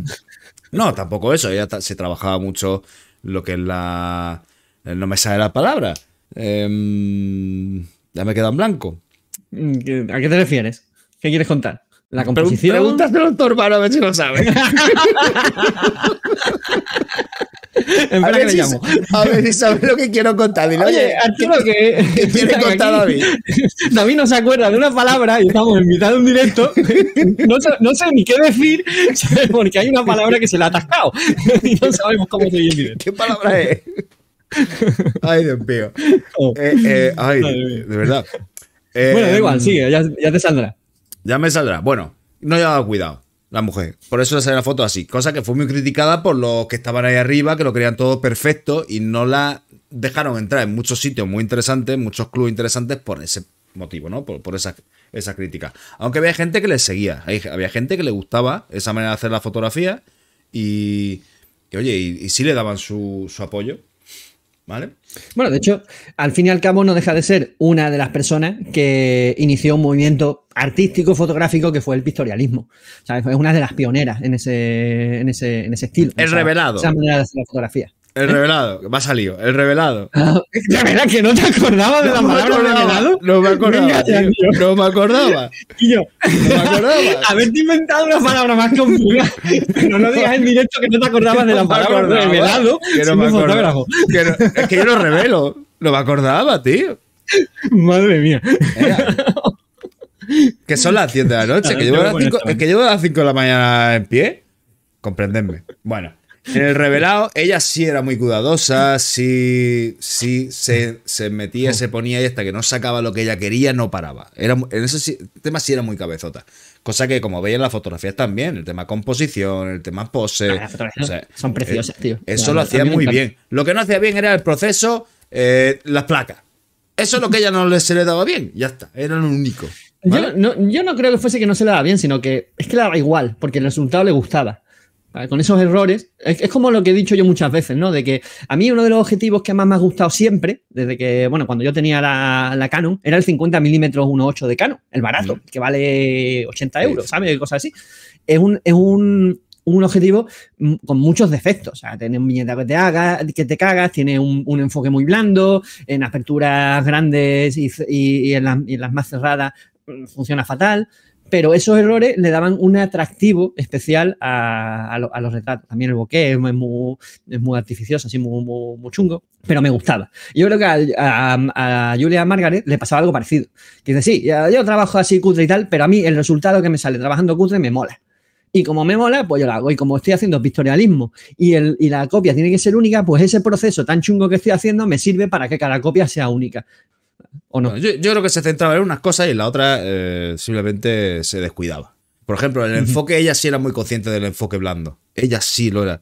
Es más, llegaba a enfocar, a, a girar, no sé en esa época cómo era el enfoque, si era un anillo, tampoco estudié yo las cámaras esas y no sé Sí, cómo sí, no, la- Si era no, no, también un sido anillo que iba alejando y acercando a la lente, ¿no? Y ella Ahí- paraba, ella paraba, el enfoque ella lo estaba viendo y lo paraba cuando a ella le gustaba. No paraba de mover el enfoque cuando estaba enfocado, sino paraba cuando ella a la vista le resultaba. Había eh, objetivos con, con enfoque fijo, que no se podía, que no se podía variar el enfoque. Entonces tenías que alejarte o acercarte tú o, acer- o acercar a los modelos. Mm. Pero otros sí, ahora eran es que, es que me suena, me suena a mí he visto un objetivo antiguo que es el tubo y tiene una varilla Sí. que la adelanta manualmente y la atrasa. Por eso, Eso. digo, que no sé si había anillo o, o- o- Bueno, independientemente de eso, que ajustando el enfoque, ella lo paraba cuando la- eh, le resultaba agradable a la vista, no cuando estaba enfocado. Y luego, pues la gente de atrás los tenía 7-8 minutos ahí quietos. Bueno, O sea, no, no porque ella quisiese, sino que el proceso fotográfico necesitaba de esos Que- que son- 7 que 8 son- minutos para poder que, tomarse que la foto. son, que son largas exposiciones, todo esto que estamos viendo aquí. Es más, hay fotos que le han estropeado niños, sobre todo porque se ríen, ¿sabes? Y, y le han estropeado, le estropearon fotos. A los niños, a los adultos era más fácil, pero a los niños le tenía que explicar lo Ah. costoso que era el proceso, sobre todo con temas de químico y todo, y lo laborioso que era, para que ellos comprendieran un poquito y, y, ¿sabes? Se pusieran un poco en su lugar y se quedaran quietecitos y, y guapos. y, viene esta foto, la mujer sale nítida y quieta, seria, porque como sonríe, se sabe quién está siete minutos así, ¿sabes? se te queda cogido aquí el cuello y te, te quedas tu vida para siempre así. ¿sabes? Así que casi, casi todos salían Entonces, serios o con caras Sí, melancólicas. para, ya hemos terminado la la foto. No, cara si es que ya mosqueada. no puedo- Me Bueno, acaban de hacer una foto de 7 minutos y ya me he quedado así para toda mi vida, ¿sabes? Algo así sería, ¿no? algo así. Bueno. Eh, Bueno, bueno, pues lo que he explicado antes, eh, ella la cámara la tenía como un objeto para crear arte y no para documentar. Eso se lo dejaba a los demás y ella lo que quería era sacar un poco, elevar lo que es la fotografía a la categoría de arte, intentando sacar fotos más pictóricas, ¿no? Traer el mundo del arte, de la pintura, a la fotografía. Eh, tiene un libro, ella, hay varios libros de ella, pero ella escribió uno que es una autobiografía que se llama Annals of My Glass House. Eh, lo he encontrado en En Amazon. inglés casi tan buena como la mía. Eh, o peor. Es una me- merecier- merecierda de pronunciación la que tenemos en inglés. Que Annals of My Glass House. No sé, tampoco lo he dicho tan mal. Ah, está bien, está perfecto. No. Vamos, a mí eres inglés nativo, ¿sabes? ¿Tú, tú me has entendido? Pues eso. Yo, todo. Y si no, te entiende mi hermano. ¿no? Pregúntale a tu hermano. Eh, eso se va a quedar ya, ¿eh? Dile que un directo que se venga con nosotros. Eh, os digo, ese libro lo he encontrado en Amazon. Luego, si eso pongo ponemos la, la, la dirección de. de joder, la apunto. Y, pero está en inglés. En castellano no lo he encontrado. Pero si es una fotografía y sacando fotos, aunque esté en inglés, será interesante. saber. No era caro, creo que era no llegaba a 30 euros. Y ya está, nada más he contado con esta mujer. Ya Muy bien. se Pues murió muy muy mayor, la pobre. Tiene un poco de desquiciadilla. Y ya está. Y- pero bueno, nos dejó muy buenas fotos y un trabajo, unos retratos muy chulos. A mí me mola un montón el trabajo de, de Julia Marc. Hay, hay quien A, dice que. a que os he informado bien, a que os he enterado de todo. Ahora sí. bueno, no, así, así, ¿eh? Si otro, no, otro día te lo va- más preparado, ¿eh? Si no, vaya a la Wikipedia. o le preguntáis al hermano de Carlos. También. Porque me manda la mierda, si no un día lo, lo- lo traía yo aquí al directo. bueno, a ver, eh, lo siguiente es eh, responder a preguntas, pero es que, bueno, voy a ponerosla. La siguiente sección, ahora, es eh, vuestras consultas. Y hay eh, tres y, por aquí y otras dos por aquí. Eh, son largas de contestar. y dos de ellas. son tres- largas de leer. son largas de leer y de contestar, además. Eh, y, y dos o tres de ellas están relacionadas con la fotografía de calle. Y he visto que por aquí está por el chat Pilar Silvestre. Y creo que ya podemos desvelar lo que Ah, sí, pasará. está por aquí Pilar, no lo he visto, no me he dado cuenta. Ha entrado un momento. Lo que pasa es que, como estaba hablando las chorradas esas tuyas. Como estaba intentando colarme la palabra. revelado, ¿sabes? O sea, no me acuerdo de la palabra revelado. Tío, no me Tío, salía. al médico, ¿sabes? No me salía. tiene que ser un problema. No me salía. Dice que está, que está, que está hablando con Sí, tu sí. hermano. Está hablando Bueno, con tu hermano, dice.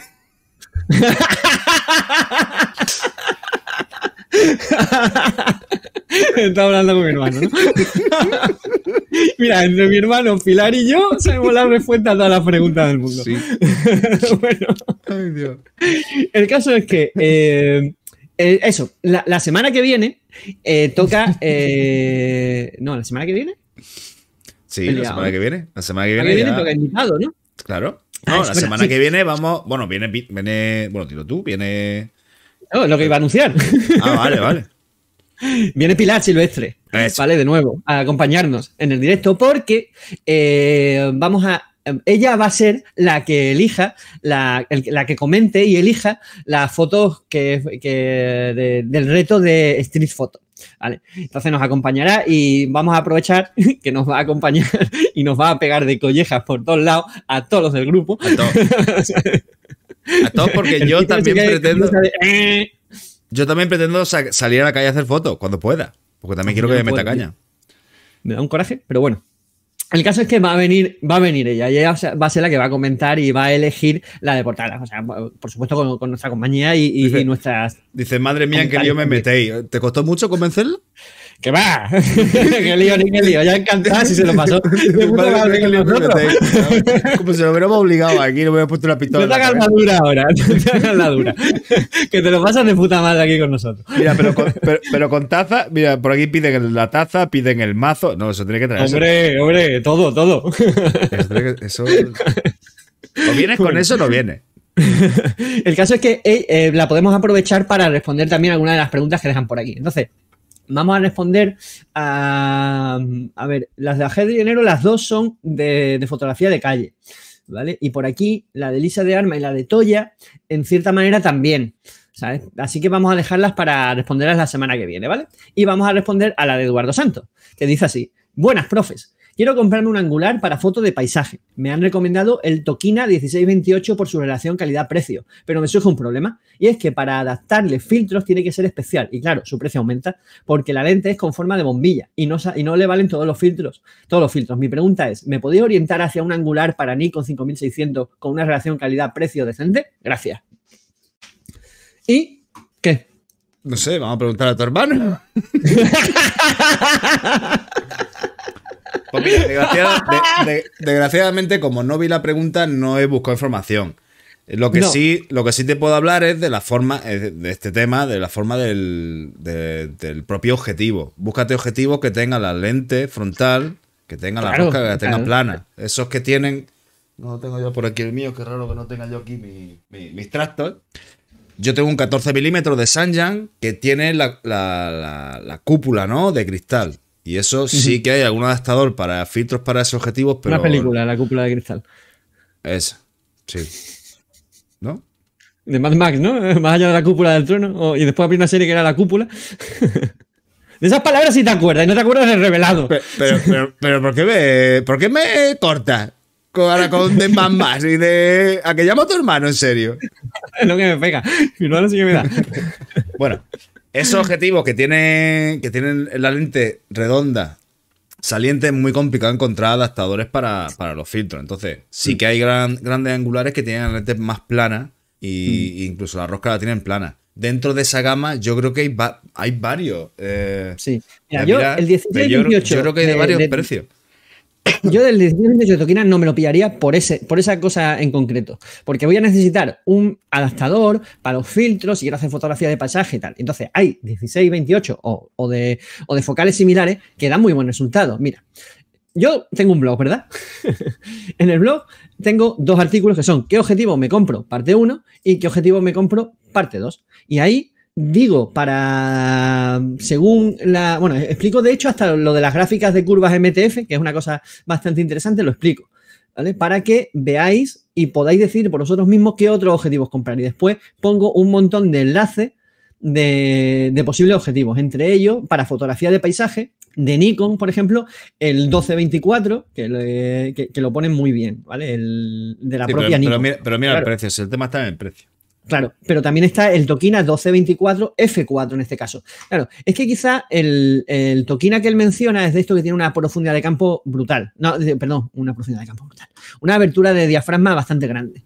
Y eh, para objetivo de paisaje, en realidad, con- no necesitas una abertura de diafragma muy grande. Con F4 vas que te sobra, porque en la gran mayoría de las ocasiones vas a utilizar diafragmas muy cerrados, porque querrás tenerlo todo de foco.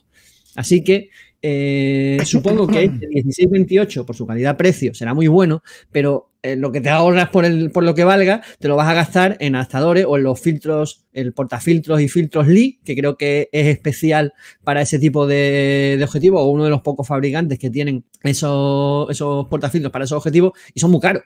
Entonces, mm, yo mm, vete por un, un objetivo quizás no tan bueno como el 1628, como ese Tokina que menciono en el, en el artículo de objetivos parte 2, ¿vale? Y te va a ir, te va a ir de miedo. Así que, sobre todo si utilizas diafragmas cerrados, mm, te acercas al punto dulce del objetivo, que ya sabemos que el punto dulce eh, del objetivo es el, eh, haciendo pruebas o mirando las curvas MTF, te enteras de qué rango de abertura de diafragma te sale la fotografía más nítida y con más calidad, con menos aberraciones y todo eso. Entonces, yo te recomendaría cualquier otro de precio similar y de buena calidad.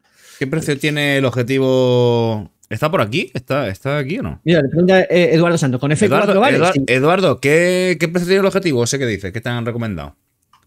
Pues supongo Oye, unos yo- 800 yo, estoy pavos, viendo aquí un, yo estoy viendo aquí un Tamron, un 1024, F3.5, 4.5, ¿vale? Que vale 600 euros. Yo intentaría que la focal, eh, o sea, que la abertura de diafragma no fuese variable. Ah, si tiene zoom, que no fuese variable. ¿Vale? Por eso que mencionas sí que tiene focal variable, ¿no? O sea, sí. abertura de diafragma variable según el zoom que Sí, haga. pero bueno, no. Entonces, no- me no pillaría un F4, por ejemplo. Es que no voy a, es que jamás vamos a abrir el diafragma más de F4. De hecho, es, es muy probable que nunca lo abramos más de F8 si solamente vamos a hacer fotografía de paisaje con no, ese es que objetivo. No, no afecta nada que tenga el diafragma variable, no pasa nada. Mira, nove- 900 euros le han dicho que vale ese objetivo. Pues mira, el que menciono yo en el artículo que tengo por ahí vale eh, 700 y pico, casi 800. O sea, ya, ya, ya te estás ahorrando dinero y, da muy buen resultado. ¿Vale? Yo te digo, yo te digo, este no sé, pues no lo he probado ni nada, pero bueno, porque he hecho un vistazo para que veas qué hay, el Tanron este, y Tanron es una marca que a mí personalmente en algunos objetivos me ha gustado, otro tipo de objetivos sí lo he probado y me ha gustado bastante, la construcción y el funcionamiento y todo, Mm. y es cuestión de verlo. Pero lo suyo es eso, que la lente frontal se aplana. Se aplana Eso. y si el anillo donde rosca los filtros, teniendo, o sea, sí, donde rosca los filtros, es de la misma medida que otros filtros que tengas, que otros objetivos que tengas en casa, pues así lo puedes aprovechar para, para más objetivos. Y tiene un, Voy a ponerlo aquí. si tiene un tele que tenga esa misma rosca de objetivo, puede utilizar ahí también los filtros, oye, pues le saca más chicha. Eso es interesante. No siempre se consigue, pero es interesante. Vale, bien echado, he puesto los enlaces a los dos artículos que menciono de, de mi blog, que es muy interesante, y mi blog es el mejor. No es una, una, una merecierda de esas de blogs que hay por ahí. Bueno, y las, las, las demás preguntas las dejamos para la semana que viene, ¿vale? Para responderlas junto con Pilar, porque están muy relacionadas con la fotografía de calle, ¿vale? Es quizás estas dos eh, un poco menos, porque va- vale para casi todo tipo de fotografía, pero, bueno. Ok. Bien, y pasamos a la siguiente sección, que es reto número 4, tiempos modernos. Tenemos que comentar fotos y elegir la foto de portada para las siguientes dos semanas. Por cierto, eh, vamos a hacer un pequeño cambio, ¿vale? En el, en el reto. Es una tontería, simplemente que durante la Semana Santa no va a haber reto, sino que el reto lo vamos a proponer el lunes ya pasa la Semana Santa. No es porque queramos irnos de vacaciones, de hecho vamos a hacer un directo durante, durante esa semana, sino para ajustar el reto a, a los directos y que la misma semana, el lunes que cerramos el reto, el jueves ya comentemos y elijamos la, la- portada del grupo, ¿vale? Para, porque, para que no haya este desfase entre que cerramos el álbum y, elegimos la, fotografía, ¿vale? Que es un poco descoloque. Así que la semana que viene, eh, con, con Pilar, elegiremos la portada del grupo para las dos siguientes semanas, una vez que cerremos la de tiempos modernos. Y durante la Semana Santa no habrá reto. Así todo se, se ajusta y encaja. Y los talks que tenemos yo y mm, quien me había dicho. Había- esto me lo habían propuesto cuando ya yo lo había pensado, creo que fue Toya precisamente, la que ha propuesto el reto de alegorías. Otra cosa que es culpa de Toya. Voy a, voy a hacer otro detective porque todo es culpa de Toya. Bien, Eh, ¿has elegido fotografías de- del reto? Sí, pasa que no la Vale. tengo aquí. Ah, bien. Entonces, mientras tú. Sí, señor, yo he hecho los deberes, pero me los he dejado en casa. Se lo ha comido el perro. Entonces, mientras tú eh, sacas las tuyas, yo voy a volver a descargar aquí este ordenador las que descargué. Bueno, mira, yo he elegido eh, esta, esta semana seis fotografías que me parecen cojonudísimas para, para el reto. Además, he elegido esta vez, a veces elijo algunas que a lo mejor eh, tienen pues, ciertas ambigüedades, ciertas debilidades y tal, eh, para comentarlas también un poco, pero esta semana me he ceñido a, a- seis que cualquiera de ellas me valdría perfectamente como portada de- del grupo porque están cojonudísimas. Así que la- las vemos, ¿sabes? Y las comentamos. Hoy he, abierto lo que no tenía. Aquí está, eso. Prácticamente la tenemos calcadas, salvo un par de ellas o tres que puede ser que veas por aquí. No, no me he copiado. Ni siquiera me la he Se ha. Ya, Porque no, se, porque no se me abre la foto. La has No roto. se abre la foto. Sí, sí, se me, ha quedado, se me ha quedado pillado esto. Ahora. Madre mía. Bien. Primera fotografía que tenemos aquí como posible portada de, del reto, retos, eh, del, del reto, retos. Está bien. Yo aquí aprendiendo a hablar cada día mejor. Menos mal que no hacemos un programa de radio ni nos pagan por esto. ¿sabes? Bueno, eh, tiempos modernos. Eh, se pretendía jugar un poco con el rollo de cosas antiguas, cosas modernas, cosas que son muy modernas y no nos hemos conseguido adaptar a ellas, cosas que son muy antiguas y aún así las seguimos usando. Por ahí va todo el sentido. Por supuesto, podéis darle eh, el, sentido con total libertad al reto. Para quien no sepan de qué va el reto, por cierto, que se hayan unido ahora, es simplemente que cada dos semanas proponemos un tema y la gente del grupo de Facebook, espacio 12 pulgadas, eh, hace fotografías. El fin de semana último de esas dos semanas se eh, ponen en un álbum. David y yo elegimos varias y entre ellas, para comentarlas en el directo y entre ellas, pues la foto de portada durante dos semanas siguientes de- del grupo. Bien, y la primera que quería comentar es esta de ajedrez género, porque me, me parece eh, un, o sea, un- una comparación muy chula, ¿no? El tema de la mujer que está maquillándose delante de- del espejo ahí con su pintalabio y cómo aparece una actriz que esta es Sofía Loren, no estoy seguro. Sofía Loren me parece que es la actriz, pero bueno. Me eh, suena mucho tu cara, pero es que yo el tema nombre de actrices y actores, uff, fatal. Bueno, No me acordaba, Creo que Sofía no me acordaba de revelado. vale, pues creo que Sofía Loren, pero no estoy seguro. El caso es que eh, me parece una comparación muy chula de, eh, que, bueno, que en los tiempos modernos no ha cambiado tanto la cosa. Eh, hay mu- muchas, muchas, muchas cosas que seguimos haciendo igual. Costumbres y, tics y talks que, que no han cambiado. Y esta fotografía me parece que es muy... eh, mm, ah, habla mucho de eso. Eh, además, el juego de, tres imágenes en la misma fotografía, o sea, la, imagen real, la imagen dentro del espejo y la imagen de la fotografía, me parece también un juego muy chulo visualmente. Le veo un defecto que me parece que está demasiado eh, oscura, lo que es la escena real, porque la fotografía está bien, correctamente expuesta, se ve muy bien y es prácticamente lo único que llama la, lo único que llama la atención, no, lo que más destaca de toda la escena, cuando me parecería interesante que hubiese un equilibrio visual mayor entre la escena y la, y la Llama fotografía. demasiado la atención, ¿no? Parece la. Sí. ¿Sabes? Se roba demasiado protagonismo a lo que está ocurriendo en la, en la parte real de la, de la fotografía, ¿no? O sea, por decirlo de, de- de- de alguna manera. Pero vamos, sigue siendo un juego chulísimo. Además, el color rojo, ¿sabes? Que precisamente hemos tenido en el grupo de Street de Pilar un reto hace poco que era el rojo y el rojo, El- sabéis en este, caso, en este caso hace ah, mención al tema de, de la pasión, ¿no? El, el amor, ese, ese- ese tipo de, de rojo parece haber en la imagen. ¿vale? Pero más visible hubiese, hubiese estado mejor, creo yo. Esta es de Antonio Cruz, que, me parece brutal la, fotografía.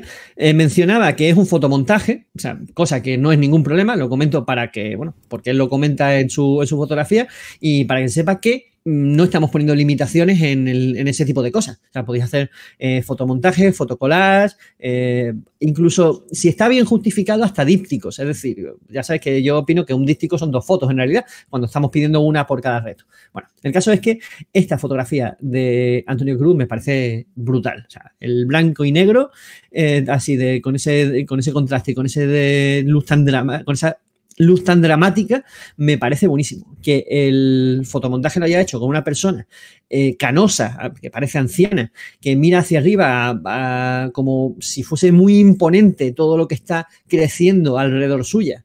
O sea, me parece o sea, con, mucha metáfora, con mucha historia esta fotografía. Te puedes inventar, eh, es una de esas imágenes prendedoras de historia, ¿no? O sea, las dos imágenes que hemos visto, tanto la de Hedri como la de Antonio, me parecen que te dan pie a inventarte cosas, ¿no? A, imaginarte, a imaginarte cosas, a contarte cosas. Así que la composición está brutal. Bien, esta es de Fabián Rivas y me ha gustado un montón cómo ha comparado, la, cómo ha puesto las dos imágenes, que, es que parecen prácticamente dos fotografías, ¿verdad?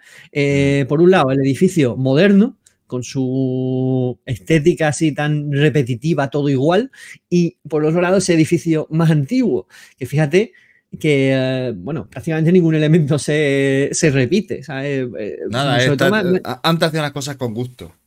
Sí, ¿verdad? Antes lo hacían todo con arte. Antes llamaba la atención con las cosas bien hechas y ahora da igual, eso ha pasado a segundo plano. Es que solo fíjate en la ventana y la persiana del edificio moderno comparado con el del antiguo. el, balcón, ¿sabes? Me, parece guapísima la, la, fotografía. Además, los colores funcionan muy bien, la composición muy acertada. Y, bueno, no, le veo así ningún defecto a la, fotografía. Mm. Quizá por proponer algo que hubiese sido más frontal, en vez de que, que, crease esas diagonales, para que todavía se, destacase aún más ese peso de, las horizontales y de las verticales del edificio moderno. Sí, puede ser posible porque está hecho no está hecho desde el suelo, está elevado. A lo mejor desde su casa, o de casa, de un familiar o algún edificio público y a lo mejor no puede, ¿sabes? No puede ajustarse a eso, pero bueno, si, si pudiera conseguir la frontal sería una pasada, sería muy chulo. Y me gusta mucho porque el edificio aquí, el moderno, a ser más grande que el, que el antiguo, parece como que lo pisa, ¿no? Parece como que lo quita de en medio. Sí, sí, además, como ha hecho un encuadre tan apretado, ¿verdad? Está como el edificio moderno empujando el que Lo está empujando, lo está sacando, lo está quitando de en medio. La verdad es que está, está muy curiosa la foto. Aún así me quedo con el antiguo, ¿eh? Se me dan a elegir. Sí, yo también. A mí es que ya sabéis que yo soy muy vintage. Vintage. un vintage. Muy, retro. Bueno, esta es de Jaime Cárcel. A lo que eres viejo. ¿Eh? Yo soy viejo, yo soy viejuno, ¿no? retro. sí, retro. Un merecier de viejuno. Bueno, acaba de abrir la puerta a mi hijo, así como una aparición de repente, para, para enseñarme cómo ha conseguido girar la Powerball, que no sé si sabéis lo que es. No, que una Powerball. Joaquín, ven para acá, anda, ven para acá. Ya que me has interrumpido el directo, ven para acá. Enséñanos esa operación. vengas para acá. que estoy en el directo. ven para acá. Hola, para acá tu poco, anda. Eh, hola, hola, tiene el mismo pelo. a ver, ¿qué, ¿qué, es la Powerball? La Powerball Enséñanos Acaba de interrumpir el directo para enseñarme eso. Es que, mucho. ¿Pero eso qué? ¿Qué hace? ¿Has visto cómo ha salido? Sí. Bueno, la Powerball es un, es un cacharro para hacer ejercicio. Es una. Una. Ay, ahora a mí no me sale la palabra. Mi palabra es más complicada que revelado. ¿Revelado? Eh, ¿Revelado? Revelado, ¿no? es una. Mm, ah, claro, tú lo buscas en Google. De eso es trampa. Hombre, no. También lo está aquí a mi hermano para decírmelo. También lo puede haber hecho yo, eso, no te digo. Es una. Eso, es un giroscopio. Un ah. giroscopio que vale para hacer ejercicio. Entonces, lo, haces girar y ahora empiezas a girarlo con la muñeca y, se supone que haces ejercicio con todo el brazo que está girando. ¿Vale? Eh, y lleva tiempo que no le salía y hoy le ha salido y ha entrado, ha irrumpido aquí en el directo en medio para enseñarme que había conseguido hacer girar bien el giroscopio. Mira, Pilar, te voy a tener una metálica también.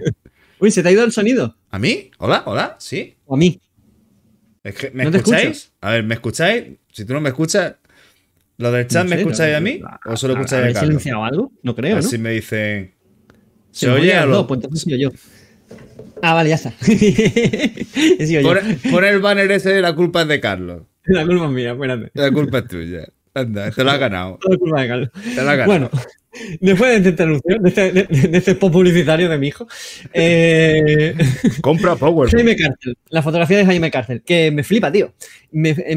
o sea, quizá eh, o sea, me gustaría que le hubiese hecho una sesión entera de fotos a, esta furgoneta. O sea, la textura, la luz, los colores, todo funciona muy bien. En, en la, en la fotografía. Además, me parece que también pega bastante con el reto porque, bueno, eh, en realidad, eh, tiempos modernos también hacíamos referencia a cosas antiguas. Esta furgoneta parece antigua, parece muy Mm. trabajada y, y me, me- me parece que hace como mención, ¿no? Como cuenta la- las historias estas de, de las Volkswagen, las furgonetas Volkswagen, que los hippies viajaban por el mundo ahí con estas furgonetas y ese tipo de cosas. Pues esto es, bueno, pa- parece una furgoneta camperizada. Ti- ti- Tiene su historia en pegatina ahí, que es lo bonito sí, sí, de, de la furgoneta. Me parece. Bueno, una de las eh, partes bonitas de la furgoneta, porque tiene encanto por todos lados. Hasta el roín Sí. ese que le cae del techo, esas chorreras que tiene ahí que eh, eh, parece ropín, o no sé qué será eso. Será de algún tratamiento que le echan al techo para que no se. Vamos, que está chorreando con la Bueno, lluvia. o que está oxidado directamente. Hasta eso es bonito, tío. La verdad es que le queda, le queda muy bien. La luz, la luz esa que tiene es una luz muy. foto, tío. es, es como tú, es una luz muy retro. Es una luz muy. ¿Sabes? Bueno, además me gusta mucho. Fíjate que en otras ocasiones quizá hubiese criticado ese encaje, ese, ese encuadre tan, tan encajado, tan, tan cerrado, pero me parece que le pega a la, a la foto, principalmente para centrarnos en lo que nos está mostrando Jaime, pero también Yo sí le para hubiera dado un pelín, esas- ¿eh? Yo sí le hubiera dado un pelín, ¿ves? Pues fíjate que yo lo veo guay porque eh, al apretar el encuadre da esa sensación de apretado que llevamos en ese tipo de furgonetas en realidad, porque estamos intentando meter una casi una casa dentro de una furgoneta y quien, quien ha viajado alguna vez en esa sí que se va un poco apretado y sí que está todo muy muy encajadito y muy puesto en su, en su sitio. Hay poco espacio, básicamente. Yo Si quizá hubiera llevarlo- ajustado el límite de la furgoneta a lo. A lo no, no digo dejar espacio, eh, la- sino ajustar el límite de la furgoneta al, al- a, lo- a los bordes de la foto. Sí, Eh, No Sí, cortar, yo- los, yo no- quizás no- también, no- pero- no cortar los pilotos traseros. Yo quizás también, pero entiendo que haya hecho el encuadre así, tan apretado. ¿sabes? Porque además que me da esa sensación, esa, esa sensación de la apretura que llevas dentro de esa, de esa furgoneta. ¿sabes? En un futuro me compraré una de estas y daré vueltas por el mundo. Un día, ¿verdad? A conocer al hermano de lo Carlos que me solucione mis problemas de preguntas. Entre yo y mi hermano. Ah, bueno, entre los dos. Los dos gurús. Estáis los dos, ¿no? bueno, esta es de Toya GS. Y ah, creo que ha habido varias fotografías así que hacían mención al tema del libro electrónico y los libros tradicionales. Yo soy defensor del libro electrónico a pesar de que ciertos libros, especialmente los cómics y las novelas gráficas, la- las tengo todavía en formato, en formato papel. Y me parece muy chulo el montaje, perdón, el montaje que ha hecho aquí, joder, el montaje, bueno, el montaje físico de manualidades para encajar el, el libro electrónico dentro de- de- del libro de, de papel. Y me gusta mucho el rollo que ha hecho de la, del, pase, del, del pase de página, le da mucho movimiento a la, a la fotografía. O sea, me parece que, que vemos aquí el, el claro contraste entre tiem- tiempos modernos y tiempos antiguos. ¿sabes? La luz, fíjate cómo el tratamiento, la textura, la luz le ha dado así como un rollo eh, vintage, precisamente eh, antiguo, a pesar de que la imagen que vemos, lo- el texto que podemos leer en la, en la fotografía es del, del libro electrónico. Tú fíjate que creo que he encontrado la solución perfecta para la discusión que hay entre los libros digitales y el libro en papel. Digo, Compra esto y ya no tienes problema. Corta unas cuantas hojas del libro, mete en caja y el libro electrónico y tírame ya. Ya está. Sí, sí, sí, vamos. Me Queda parece muy bonita, queda bonita. Además, me complementa muy bien los libros que tienen en la esquina, los que están metidos en la caja. Esos libros que complementan muy bien eh, tanto visualmente los pesos de la imagen como el, el propio mensaje de la foto. Y con esos colores así pastelitos le, le da un tono muy, muy chulo. Queda, la verdad es que la foto, como siempre, Toya, la, la estás clavando, la estás haciendo redonda Sí, toda sí. la foto, ¿eh? Sí, sí, es raro. Lo que que no sé, no si Toya sabía decirnos por qué exactamente está en la página 201. O le preguntamos al hermano de. Carlos. Sé que eh, me, me gusta el, el título, un viejo que leía novelas de amor, ¿sabes? Que, le- que le pega a, la propia fotografía. O sea, hasta ha elegido bien el título del libro que ponía en, en la pantalla. Ese Y pulver. 200, 201, pues no sé. A, a lo mejor es simplemente casualidad. No creo que sea algún motivo en es, especial. es- es por pica. Venga. Si está elegido, eso se nota, eh, como dice Toya. Y las páginas, las páginas no. Vale. Bien, pues pasamos a la siguiente, que esta es de Birkiki Soy, que también me ha gustado un montón el, el rollo vintage de la modelo y, y- y la, y la radio antigua que lleva lo alto como si de un móvil o una, un reproductor MP3 se tratase, ¿sabes? Me recuerda un poco al rollo de los raperos estos que iban con unas mini cadenas así andando, andando por la calle, ¿sabes? Pues, pues tiene así Sí, al Papa. un rollito así, pero... ¿eh? Al Papa. Como el Papa que hemos visto al principio con, con los collares y, la, y la- el plumas ese, ¿no? Pero, pero muy guay. La, además, eh, fíjate, de nuevo, que le ha dado un tratamiento rollo vintage, ¿no? Así como a- estamos acostumbrados a que las, a las fotos antiguas se pongan un poco amarillentas. Entonces, por eso le ha dado ese toque de, de revelado de color, ese tratamiento de color eh, amarillento. Me parece que pegan muy bien lo- los colores. Fíjate que prácticamente son colores primarios, rojo, azul y amarillo en toda la imagen. No se cuela ningún, ningún otro color. Y la composición muy, muy chula, muy, muy bien encajada. Incluso no molesta para nada el corte que hay corte por arriba, que quizás podría ser criticable, pero no, no, no molesta en absoluto. Sí, la mirada es Parece tan, tiene tanta potencia la mirada que apenas se te vaya la vista más, más allá, más Sí. arriba. Yo la veo muy bien encajada. ¿sabes? Está muy chula, me ha encantado. Ok, Y creo que ya está, ¿no? Esas son mis seis fotografías. ¿Tienes alguna tú más que comentar? yo tengo que comentar, a ver, esta, esta, esta, tengo que comentar dos más. Dos más. ¿Las pones tú? Ay, Sí. hostia, le he pegado al micro. Dale, dale, tú dale fuerte. ¿Estás muerto ya? Sí. ¿Las pones? Sí, ay, no, esto no. Eh, compartir. Uy, ventana. Aquí. Vale. Ahí las tenemos, si no me equivoco. Vale. Sí. Has elegido las mismas que yo. Ah, vale, la de Eduardo Santos. Mira, esa estuvo a, a punto, a punto de meterla. Al final, Sí, como tenía muchas, la, esa es la que esa es una de las que saqué.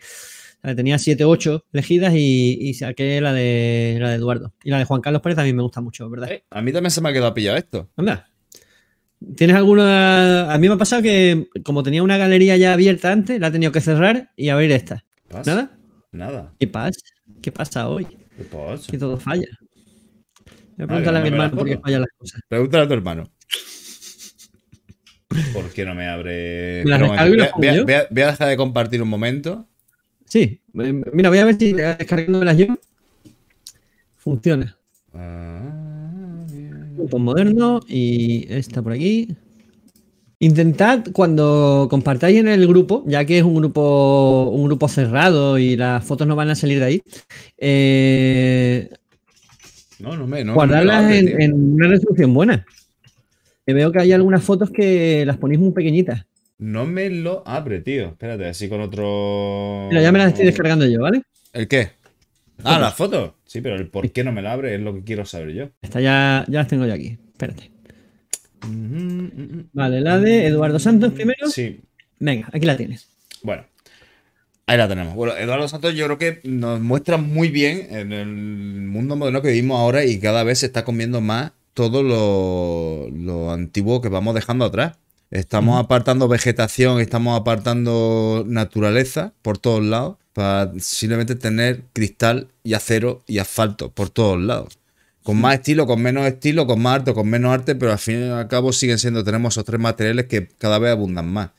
Y esta foto me gusta mucho porque ha encerrado, es una, es una foto que, mm, vamos, es- supuestamente, supongo que la ha hecho con todo el objetivo, ¿no? Una extracción de una zona mucho más grande en el que ha comprimido eh, no, para ir... está- no, no parece hecha con un, con un tele, no está tan comprimido el plano. a ¿eh? mí se me parece, mínimo, mínimo, un 70. Pero bueno, no vamos a discutir de eso. El caso que no, yo en profundidad no le veo a la foto.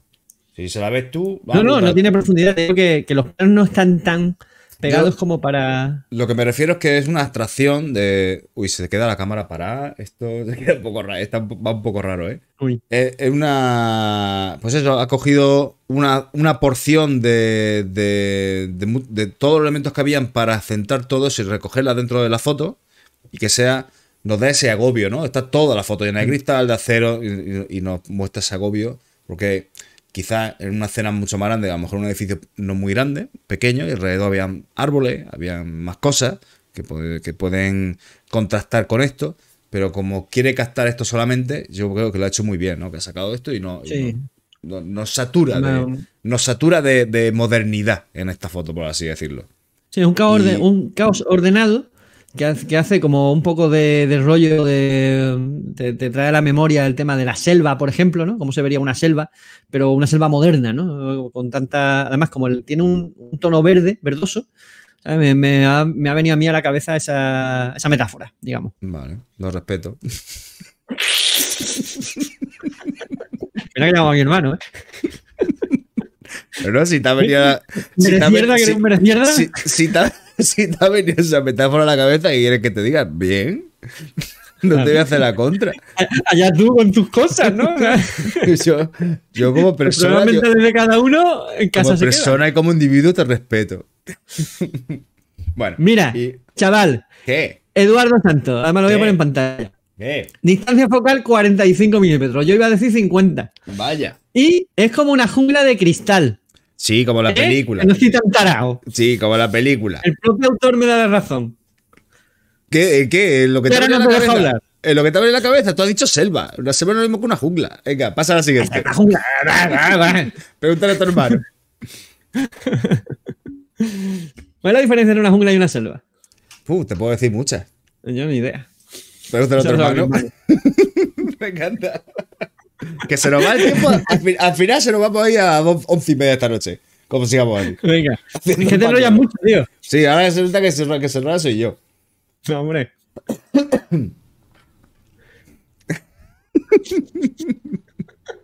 Estamos empezando a delirar. Y esto no es bueno. Venga, venga, que quedan dos fotos. Nos queda, ya una, elegir. queda una por comentar. Creo que he puesto una, ¿no? Más. Ah, bueno, ya, ya está con esta. Sí. Ya está. No, pues eh, veo otra más. Es que no la digo. Venga, que te estoy vacilando. que sí, que está bien, coño. Estoy un poco toca pelota hoy, me parece. Ay. Bueno, igual que la foto de Eduardo, Eh, me- Juan Carlos Pérez. igual que la foto de Eduardo me llama la atención por el mundo que se nos va viniendo encima, esta foto me transmite exactamente lo mismo. Que es una foto en la que siempre, o sea, es un mundo donde ya vamos siempre corriendo, donde no paramos a mirar nada, donde lo queremos todo ya, porque esto es un repartidor de globo, que reparte, bueno, no sé si solo reparten comida o reparten alguna cosa más.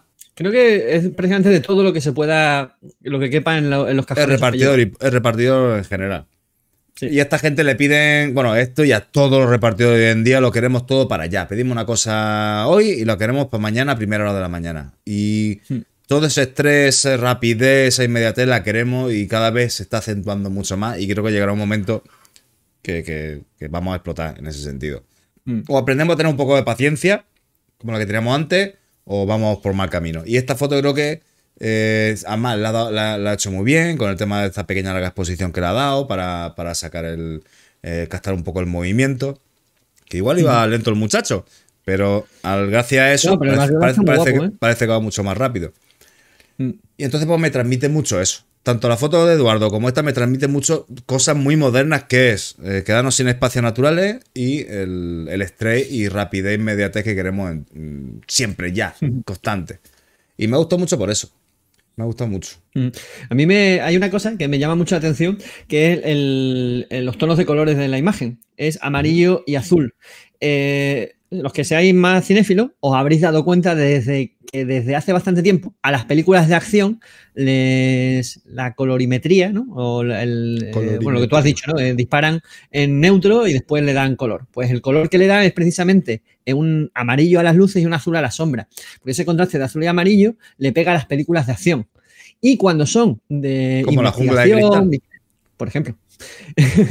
Eh, y cuando son de, misterio o de intriga y este dolor de barriga, eh, les dan el tono eh, verde, no, amarillo y verde, me parece. Amarillo y verdoso, o un verdoso en la sombra, ¿vale?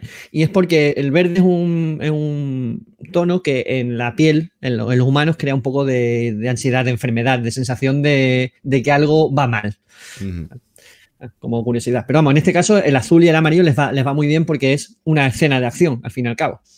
Entonces, cuando queráis darle algo más de rollo cinematográfico de acción a una fotografía, le metéis color amarillo en las luces y, y azul en las sombras, en, la- en el retoque. Vamos, esto es un truco de retoque. ¿Vale?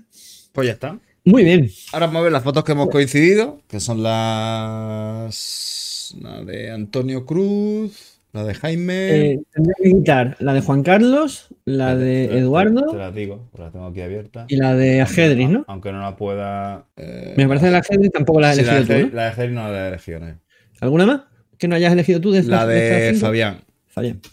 Mm, Esas cuatro. Vale. Estas cuatro sí. Vale. Vale, vale, estas cuatro tenemos que sacar la, la portada. ¿Tú tienes alguna favorita o qué? Yo sí tengo una favorita. Yo también. Además, esta semana eh, es que me, ha- me ha entrado mucho, mucho por los ojos. Bueno, en realidad tengo dos muy favoritas, pero una le gana un pelín, porque me parece que encaja a la perfección. Yo tengo. Porque tiene Un una rollo narrativo muy chulo. Yo tengo una bastante clara. Bastante. Sí. ¿Lo digo yo? ¿Lo dices tú? ¿Lo decimos a la vez? Bueno, empieza tú y te llevo la ver, contraria. Para, para mí. no, sí, ya, ponlo ahí abajo. Nunca estoy de acuerdo con David. A ver, para mí, de estas cuatro, aunque me gustan mucho las cuatro, pero la que más me llama la atención y más de. mm, se, se ajusta al, al reto, más, un pelín más por encima de las demás, es la de Antonio Cruz. Mira, Seguro yo, que era esa la que le eh, gustaba, pero por tocar las narices y hacer la contra, elegí otra. ¡Yo! no. Ah, bueno. No, lo cierto es que eh, había dos que me gustaban mucho, mucho, mucho. Eh, bueno, mucho, mucho. Di- Digamos, me gustan todas mucho, mucho, pero hay una que me gusta mucho, mucho, mucho, que es la de Antonio Cruz también, ¿vale? En- Entonces, esta semana estamos de acuerdo. Anda, mira, oye, qué bien. La de Carmen Car- Cárcel, Cárcel, cojonuda visualmente. O sea, le falta un poquito un rollo de narrativa. La de Toya Gese tiene un rollo narrativo que te caga, pero le falta el impacto visual que tienen la- las, dos, las dos anteriores. Y esta tiene una narrativa que me encanta, un, un rollo visual chulísimo, No pero ajusta me al- parece al que el impacto visual de la de Antonio Cruz se las lleva de calle. Mm. Me parece que está muy bien hecha, muy bien compuesta. Eh, o sea, el dramatismo y la narrativa que tiene de ese señor canoso mirando los eh, imponentes edificios y cómo parece que todo está creciendo mucho más rápido de lo que crecemos nosotros, eh, me parece brutal. O sea, me parece una portada buenísima, Mm. buenísima. Muy chulo. Un trabajazo, vamos. Muy chulo. Por aquí dicen, "To- Toya prohibido participar más. sí, lo he puesto, lo he puesto ahí un momentito. Dice, eh, ¿cuál no se ajusta? ¿La de, la de Birkiki? Eh, no, no, sí, sí, se, se ajustan todas al, al- al reto de esta semana. O sea, de hecho, Bueno, he dejado un montón fuera que me encantaban. Estaba hablando de tiempos modernos y es que la de Birkiki es todo retro. Eso. Entonces falta ahí algo que, nos- que que complemente. está muy bien. Esta, No, o sea, no, las fotos esta, las fotos esta. están muy chulas. haber sido, podrían haber sido las cuatro portadas perfectamente. Pero me parece que el contraste conceptual y visual que tiene la fotografía de Anteno Cruz y el impacto visual que tiene eh, se lleva de calle a, las demás. A pesar de que las demás son, cojonudas, ¿eh? ya sabéis que, bueno, comparamos porque estamos eligiendo ahora la, portada y todo esto es absolutamente subjetivo. son gustos personales. Eh, pero me parece que están genial las cuatro. O sea, las cuatro- bueno, las, las seis que teníamos hasta hace un momento en la, en la pantalla. ¿no?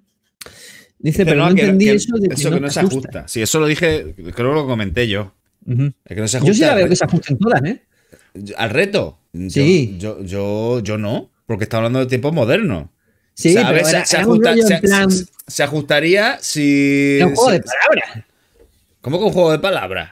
Lo de tiempos modernos, sea, también hacía eh, referencia a cosas muy antiguas que seguimos usando, por ejemplo. Ah, Sí, además lo, lo- lo explicaba así para dar un poquito de Sí, pero es que, orientación. es, que, es estaba que aún así reto. lo que sale en la foto, que sigue usando lo que sale en la foto, aparte de la, mu- la muchacha, que supongo que estará la viva. persona y- está viva. Por eso digo. Pero la La no ropa la usa. sigue usando, seguro. La ropa, pero pocas veces la usará. ¿Tú qué sabes? si este es su uniforme de trabajo o que va Pues- siempre vestida así. Puede ser. Además, está chulísima. bueno, que mi- para, para mi parecer no se ajusta tanto como las demás. O prácticamente no me da No sensación sé que no de, te ha gustado. de- de hoy, no te acordabas de la palabra revelado. Revelado no, pero modernidad sí. Y a mí no me, no me llama esta, esta foto a- al tema del reto. A mí, a ti sí, a mí no. Ya está. Llama a tu hermano. Pues estás equivocado. Pues no, no puedo estar equivocado en mi percepción. Ahí te equivocas. ¿Sabes ya la diferencia entre selva y, y jungla? No, Bueno, luego la no, y me quedaré con la intriga. Ya se lo preguntaré a mi hermano. que lo sabe seguro. bueno, eh, ¿algo más que añadir? Nada más, que bueno, ya vamos a ir cortando ya, son casi las 11, que nos gusta mucho enrollarnos, no hay manera. Pero bueno, es que estamos muy a gusto aquí con vosotros, ya sabéis, nos Sí. gusta decir chorradas, decir tontunas, meteros conmigo. A mí no me importa, como estoy harto de trabajar, tampoco tengo mucho con defenderme ni me apetece. Si estuviéramos cara a cara, me pedís pega que me da igual. Y nada, chicos, eh, el tema de las suscripciones queríamos decirlo, te- tenemos que hacerlo antes, pero bueno, lo vamos a decir después. El tema de suscripciones. Eh, hay varias maneras de suscribirse. Digo por información, no por obligación. Está la manera gratuita que es con el Prime, que podéis contratar el, el Prime. Eso sí, si también pedís muchas cosas de Amazon que los traigan gratis. Y aparte que os dan canales para que veáis tipo Netflix. Tenéis un canal tipo Netflix para que veáis cosas. Os da la, la- la- la suscripción gratis para, para apoyar o bien a nosotros o cualquier otro canal de aquí de, de Twitch. Pero luego también hay suscripciones que podéis vosotros mismos pagarlas directamente si, si no queréis calentaros la cabeza en hacer el tema del Prime. Mm, Yo preferiría que hiciera lo del Prime y os saliera gratis. ¿Qué quieres que te diga? Yo lo Esto va, preferiría. a seguir, esto va a seguir siendo gratuito siempre.